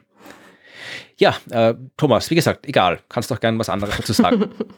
Dann kommt Arnim. Arnim fragt was Schönes. Da geht es um schwarze Löcher. Ist es, fragt Arnim, nach dem Standardmodell möglich, so viel Energie auf einen Punkt zu konzentrieren, dass sich gravitative Effekte zeigen, ohne dass die Energie zur Materie kondensiert? Also er wollte einfach im Prinzip, glaube ich, wissen, kann man auch aus Energie äh, quasi äh, so, so ein energieschwarzes Loch oder Energiegravitation kriegen? Man kann die Frage auch äh, so beantworten, wie es manche Science-Fiction-Autoren getan haben, die sich tatsächlich äh, mit echter Forschung überschneiden. Es gibt nämlich äh, das Konzept des Kugelblitz. Ja, und damit ist nicht, das ist ein englisches Wort in dem Fall, also das deutsche Wort ist in dem Fall hier englisch verwendet, damit ist nicht das gemeint, was wir normalerweise meinen, wenn wir Kugelblitz sagen, also dieses komische, ja, halb mysteriöse, halb real physikalische Blitzdingens halt, sondern äh, als Kugelblitz wird äh, diesem Bereich der theoretischen Physik was bezeichnet. Also wenn du wirklich die Konzentration von Strahlung äh, zu so einer Dichte, dass du ein schwarzes Loch bekommst. Also ein Kugelblitz ist ein schwarzes Loch, das aus Strahlung entsteht. Und das kann anscheinend, äh, ich kenne mich da auch nicht aus, aber ich habe es noch nie gehört. Ich habe ich sagte gleich, wo ich das erste Mal gehört habe, äh, so ein Kugelblitz kann tatsächlich äh, entstehen. Also ich glaube irgendwie äh, äh, John Wheeler, also der quasi der, ja, die große Koryphäe auf dem Gebiet der schwarzen Löcher, ich glaube, von dem stammt mhm. der Begriff schwarzes Loch sogar, wenn ich mich nicht ganz täusche. Äh, der hat das, äh, dieses Konzept das erste Mal aufgebracht und äh, wir wissen nicht, ob es das gibt. Also die unterscheiden sich. Also wenn du ein schwarzes Loch hast, ist es ein schwarzes Loch, egal wie es entstanden ist. Also das hätte jetzt, wird jetzt nicht anders sich verhalten ähm, als ein normales schwarzes Loch, wenn es irgendwie aus konzentrierter Energie entstanden ist. Und es ist auch meines Wissens nach nicht klar, ob und wie man so viel Energie überhaupt konzentrieren kann, dass sowas entsteht. Aber äh, rein theoretisch wäre es möglich. Und ich habe tatsächlich das erste Mal davon gehört in der Science-Fiction-Literatur. Und zwar in der sehr empfehlenswerten Gateway-Trilogie von Frederick Pohl. Weiß nicht, ob du die kennst? Mm, -mm. Äh, lies sie mal, ist gut. Da geht es um, äh, ist so klassische so 60er, 70er Jahre Science Fiction, ist einer der großen Klassiker. Ich glaube, es sind insgesamt fünf Bücher in dieser Trilogie mittlerweile und äh, typische Trilogie in fünf Teilen. Ja. Aber es ist sehr, sehr gut. Also der erste Teil ist der beste, danach äh, nimmt es ein bisschen, aber immer noch gut und da kommt tatsächlich ein Kugelblitz vor. Und warum äh, mal in der Welt hat man das Kugelblitz genannt, wenn weil wahrscheinlich ein Kugelblitz äh, halt konzentrierte kugelförmige Energie ist, also ein Blitz halt in Kugelform. Also das ist der klassische Wort Kugelblitz, ja. Aber mir kommt das irgendwie sehr suspekt und abstrus ich vor, hab, das, dieses Wort. Auch. Ich habe wirklich nochmal äh, noch mal kurz vor der Folge hier, vor der Aufnahme in der Literatur recherchiert und es wird verwendet in der Literatur. Nicht Verstehe. häufig, aber es wird verwendet. okay, so. ah, wieder was dazugelernt. Ja. Mhm. So, eine Frage äh, für dich. Okay. Wie wiegt man Planeten, Sterne und schwarze Löcher? Also woher, woher kann man die Masse bestimmen? Weltraumwaage. Äh, äh, die Frage stammt von Stefanie und sie schreibt weiter, äh, eine interstellare Waage kommt wohl nicht in Frage. also, sie hat ein Ablenkungsverlust auf Berg gesehen. ja, na, wie man Dinge im Allgemeinen wiegt, ist über, über Bewegung, ne? Mhm. Also wenn man zum Beispiel wissen will, wie schwer ein Planet ist, dann schaut man sich an, wie sehr der den Stern, um den er kreist, zum Wackeln bringt, zum Beispiel, oder? Genau. Und ähm, ja, gibt verschiedene Methoden. Ja? Also schwarze Löcher wiegt man auch, kommt drauf an, ne? also durch ihre, wenn sie eine Gravitationslinse sind zum Beispiel, dann wiegt man sie über die die, die, die Art und Weise, wie sie das Licht verbiegen oder wenn sie ein super massereiches schwarzes Loch im Zentrum einer Galaxie sind, dann wiegt man sie über die Bewegung des Materials rundherum. Zum Beispiel, wie es beim schwarzen Loch in unserer Milchstraße getan wurde, ne, durch die Beobachtung von Sternen, die sich um dieses schwarze Loch herum bewegen und von der Geschwindigkeit und der Bahn, die diese Sterne haben, kann man dann die Masse ableiten. Ne? Genau, man kann natürlich auch irgendwie so aus Helligkeitsabschätzungen was machen. Also man muss halt immer sehr indirekt arbeiten. Ja, du kannst sagen, okay, der Stern ist so hell.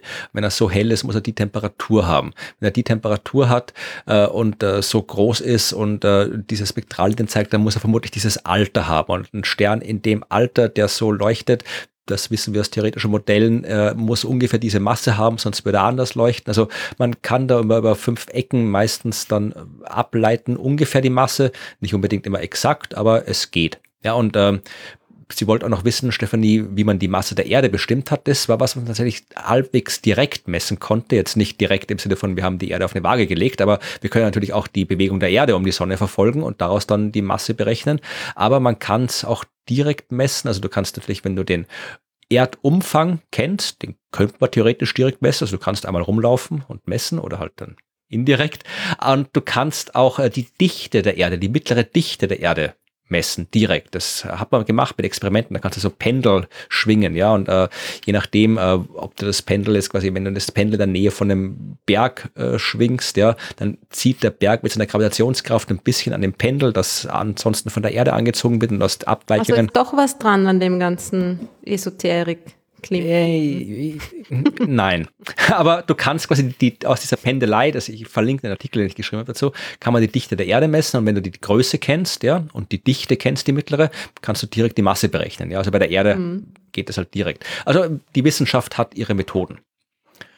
Und dann wollte ähm, Stefanie in der zweiten Frage noch wissen, warum die Planeten so aufgereiht sind, wie sie sind, ja, weil ähm, normalerweise, wir haben innen kleine Planeten, außen große Gasplaneten, äh, ist das in anderen Sternsystemen auch so und äh, da sagen, die Planeten sind so, wie sie sind, weil es so ist halt. Also es gibt da jetzt keine großen Regeln. Ähm, es gibt die Regel, dass äh, große Planeten tendenziell nur weiter weg vom Stern entstehen können, wo es kühl genug ist, dass dort auch ausreichend viel Material zur Planetenentstehung existiert. Also nicht nur äh, Staub, sondern eben auch Eisteilchen, weil nahe am Stern, wo es wärmer ist, gibt es nur Staub und kein Eis, weil dafür ist es zu warm. Das heißt, große Planeten können nur weit entfernt vom Stern entstehen, weswegen wir im Sonnensystem eben große Planeten weiter draußen haben, kleine Planeten weiter drinnen.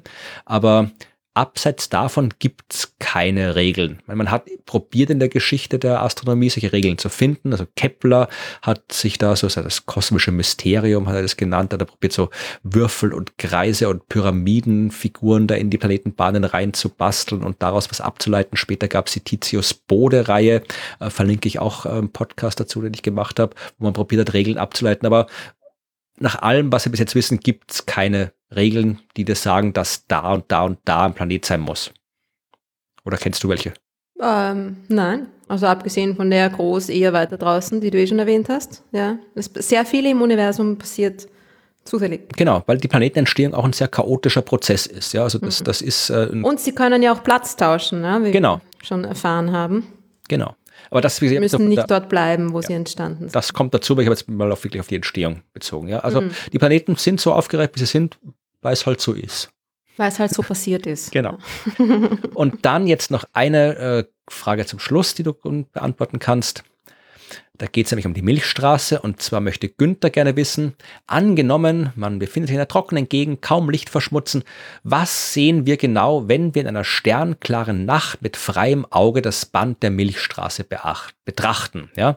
Weil ähm, aufgrund der Dunkelwolken, schreibt äh, Günther, sehen wir nicht ins galaktische Zentrum oder was sehen wir tatsächlich mit freiem Auge? Ist das helle Band die, der Orionarm oder der Ausläufer des Perseusarms oder der alleräußerste Rand des Orionarms? Also du als Expertin für die Galaxie, was äh, sieht man, wenn man in einer Gegend ist, wo man dieses milchige Band der Milchstraße sehen kann? Äh, na, man kann schon ins Zentrum schauen, aber eben nicht äh, entlang der Scheibe. Ne? Also das, die dunklen Wolken, das sind die Staubscheiben, die sich, Staubscheiben, Staub, Staub, Jesus, Staubwolken, die sich genau in dieser Scheibenebene befinden. Und der Staub und das Gas, die sind mehr konzentriert, weil sie sich auch mehr konzentrieren können wegen Reibung und so weiter, äh, als die Sterne. Und die Sterne, das weiße Band, das man sieht, ist quasi oberhalb und unterhalb von dem dunklen Band eigentlich. Ja? Und das sind dann die Sterne, die quasi ein bisschen weiter oben, schon noch in der Scheibe, aber eben ein bisschen weiter oben oder ein bisschen weiter unten sind. Und wenn man Richtung Zentrum schaut, also da, wo diese Scheibe ein bisschen dicker wird, dann ist dieses dicker werden, dieses, dieses rundlichere Gebiet, tatsächlich der, der Bulge, dieses Zentralgebiet der Galaxie. Also man sieht da schon in diese, man sieht die Sterne, die, die um das Zentrum herum quasi sich befinden. Ja.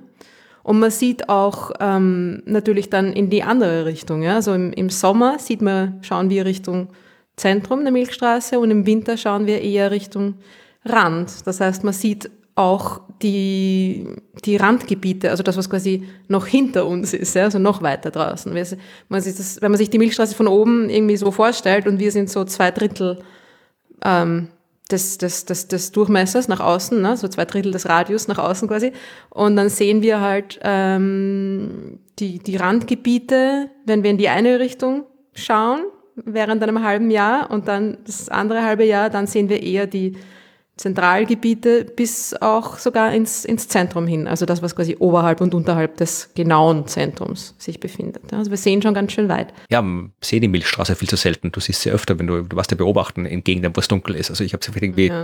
zwei, drei Mal in den letzten, so richtig gesehen in den letzten Jahren, wo wo ich ja ahnen konnte. Ja, also Aber du musst mal an einen dunklen Ort, hey. Die Milchstraße ist ja, eines der besten. Ja, eh, ich weiß nicht, ich hab's immer auf, ich war auf der auf einer Insel, äh, Insel Neuwerk, in der, äh, vor Hamburg, da war es ziemlich dunkel und da habe ich sie eben auch gesehen. Aber ja, kommen wir so selten irgendwo hin.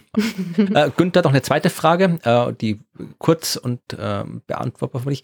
Äh, wie weit sind die entferntesten Sterne entfernt, die wir noch mit bloßem Auge wahrnehmen können? Und da ist die Antwort, ja, weiß man nicht. Also wenn man es jetzt als Sterne allgemein nimmt, dann kannst du im Prinzip eine Galaxie sind Sterne und dann siehst du halt die Andromeda, die ist zweieinhalb Millionen Lichtjahre weit weg. Einzelstern in der Milchstraße ist schwierig. Ich habe das für mein letztes Buch äh, recherchiert. Ähm, da wollte ich eben in der Geschichte des Universums, den 100 Sternen, eben auch einen Stern, den am weitesten entfernten mit freiem Auge sichtbaren Stern äh, herausfinden. Aber das scheitert erstens daran, dass man nicht exakt sagen kann, welche Sterne alle mit freiem Auge sichtbar sind. Das hängt ja, von deinem Auge ab, vom individuellen Auge ab und natürlich auch Sterne ändern manchmal ihre Helligkeit. Also äh, da hängt, fängt schon mal an, wenn man das jetzt so definiert auf so Durchschnittswerte, dann kann man natürlich eine Datenbankabfrage in den großen Katalogen machen. Und dann kriegt man eine lange Liste von Sternen und Entfernungen. Und äh, bei ganz vielen dieser Sterne sind die Entfernungen nur ungenau bestimmt. Das heißt, da kann man nicht viel sagen. Da kann man sich aussuchen, wie weit der jetzt entfernt ist im Wesentlichen.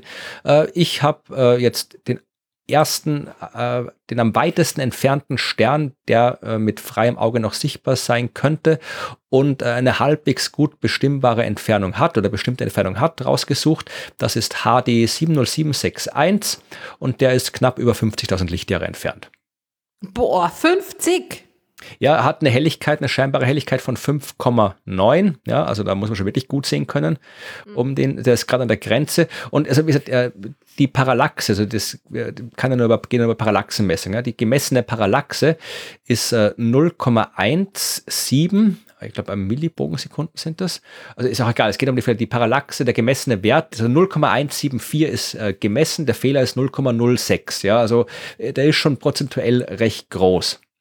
Das heißt, man kann sich da nicht wirklich sicher sein. Wenn man einen haben will, der sicher ist, den dann soll man P. Zygni nehmen.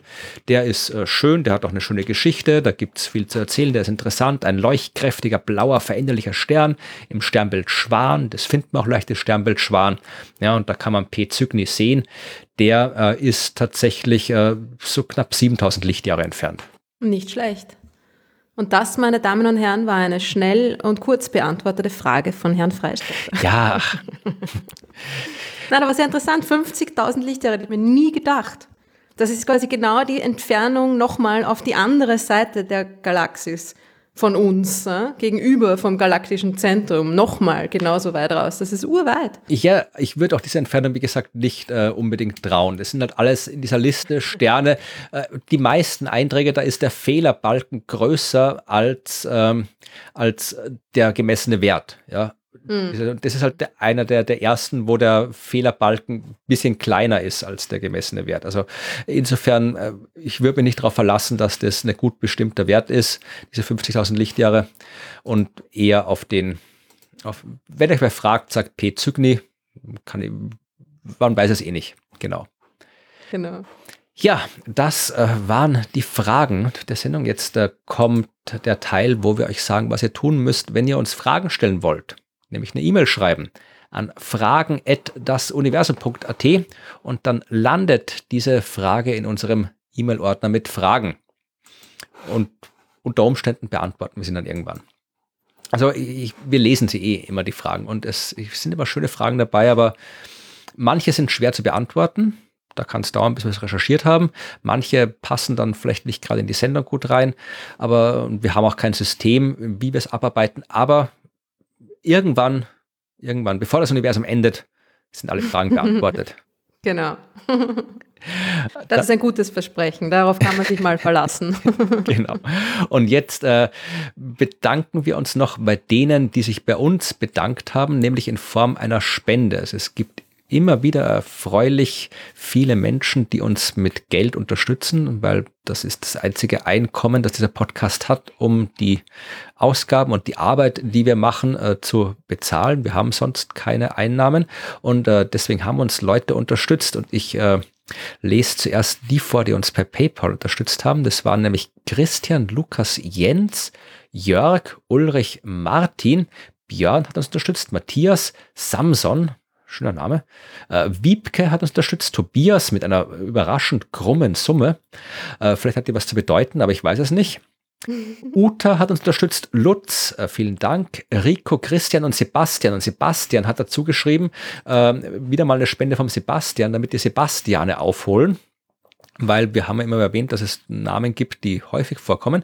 Und ich habe deswegen kurz mal geschaut, ich habe mal schnell eine Liste gemacht mit äh, Namen, Vornamen. Jetzt äh, keine wirklich gute Statistik, also ich habe jetzt nicht geschaut, ob es also einfach nur Namen und nicht unterschiedliche Namen. Also wenn ein Sebastian fünfmal gespendet hat, dann taucht er fünfmal auf. Und ich habe auch nur die PayPal-Spenderinnen und Spender äh, genommen und auf jeden Fall taucht in dieser Liste auf Platz eins der Name Matthias auf. Ja, Aha. wir haben 13 Spenden unter dem Namen Matthias bekommen, äh, 12 Spenden unter dem Namen Wiebke und das ist immer dieselbe. Äh, wir haben Danke, Wiebke. Wir haben auch zwölfmal äh, Michael und Sebastian kommt erst mit 10. Ja, also wenn die Sebastiane aufholen wollen, dann müssen sie noch öfter spenden. Ja, kurz, es geht weiter. Tobias. Das kriegt sie schon noch hin, Sebastiane, nicht, ja. nicht verzagen. Tobias mit acht äh, äh spenden. Ulrich, Thomas, Stefan, Martin und Christian gleich auf mit sieben. Dann kommt Ralf, Eberhard, Markus, Jens, Johannes, Georg, Benjamin und dann äh, bei weniger als drei habe ich jetzt noch nicht mehr geschaukelt. Da jetzt dann wäre die Liste lang geworden. Fragen, war dir langweilig? ja, also momentan führen Matthias, wenn die Sebastiane aufholen wollen, dann können sie das zum nächsten Mal machen. Ähm, es haben uns auch Leute Geld per Steady überwiesen, was uns sehr freut, nämlich äh, Bernd und Froschi. Ich weiß nicht, ob der Froschi Froschi ein Tier ist oder ein Spitzname, wie auch immer. Danke Bernd und danke Froschi. Äh, David, Thomas und Tillmann haben uns per Steady unterstützt und äh, Holger hat uns per Patreon unterstützt und das freut uns.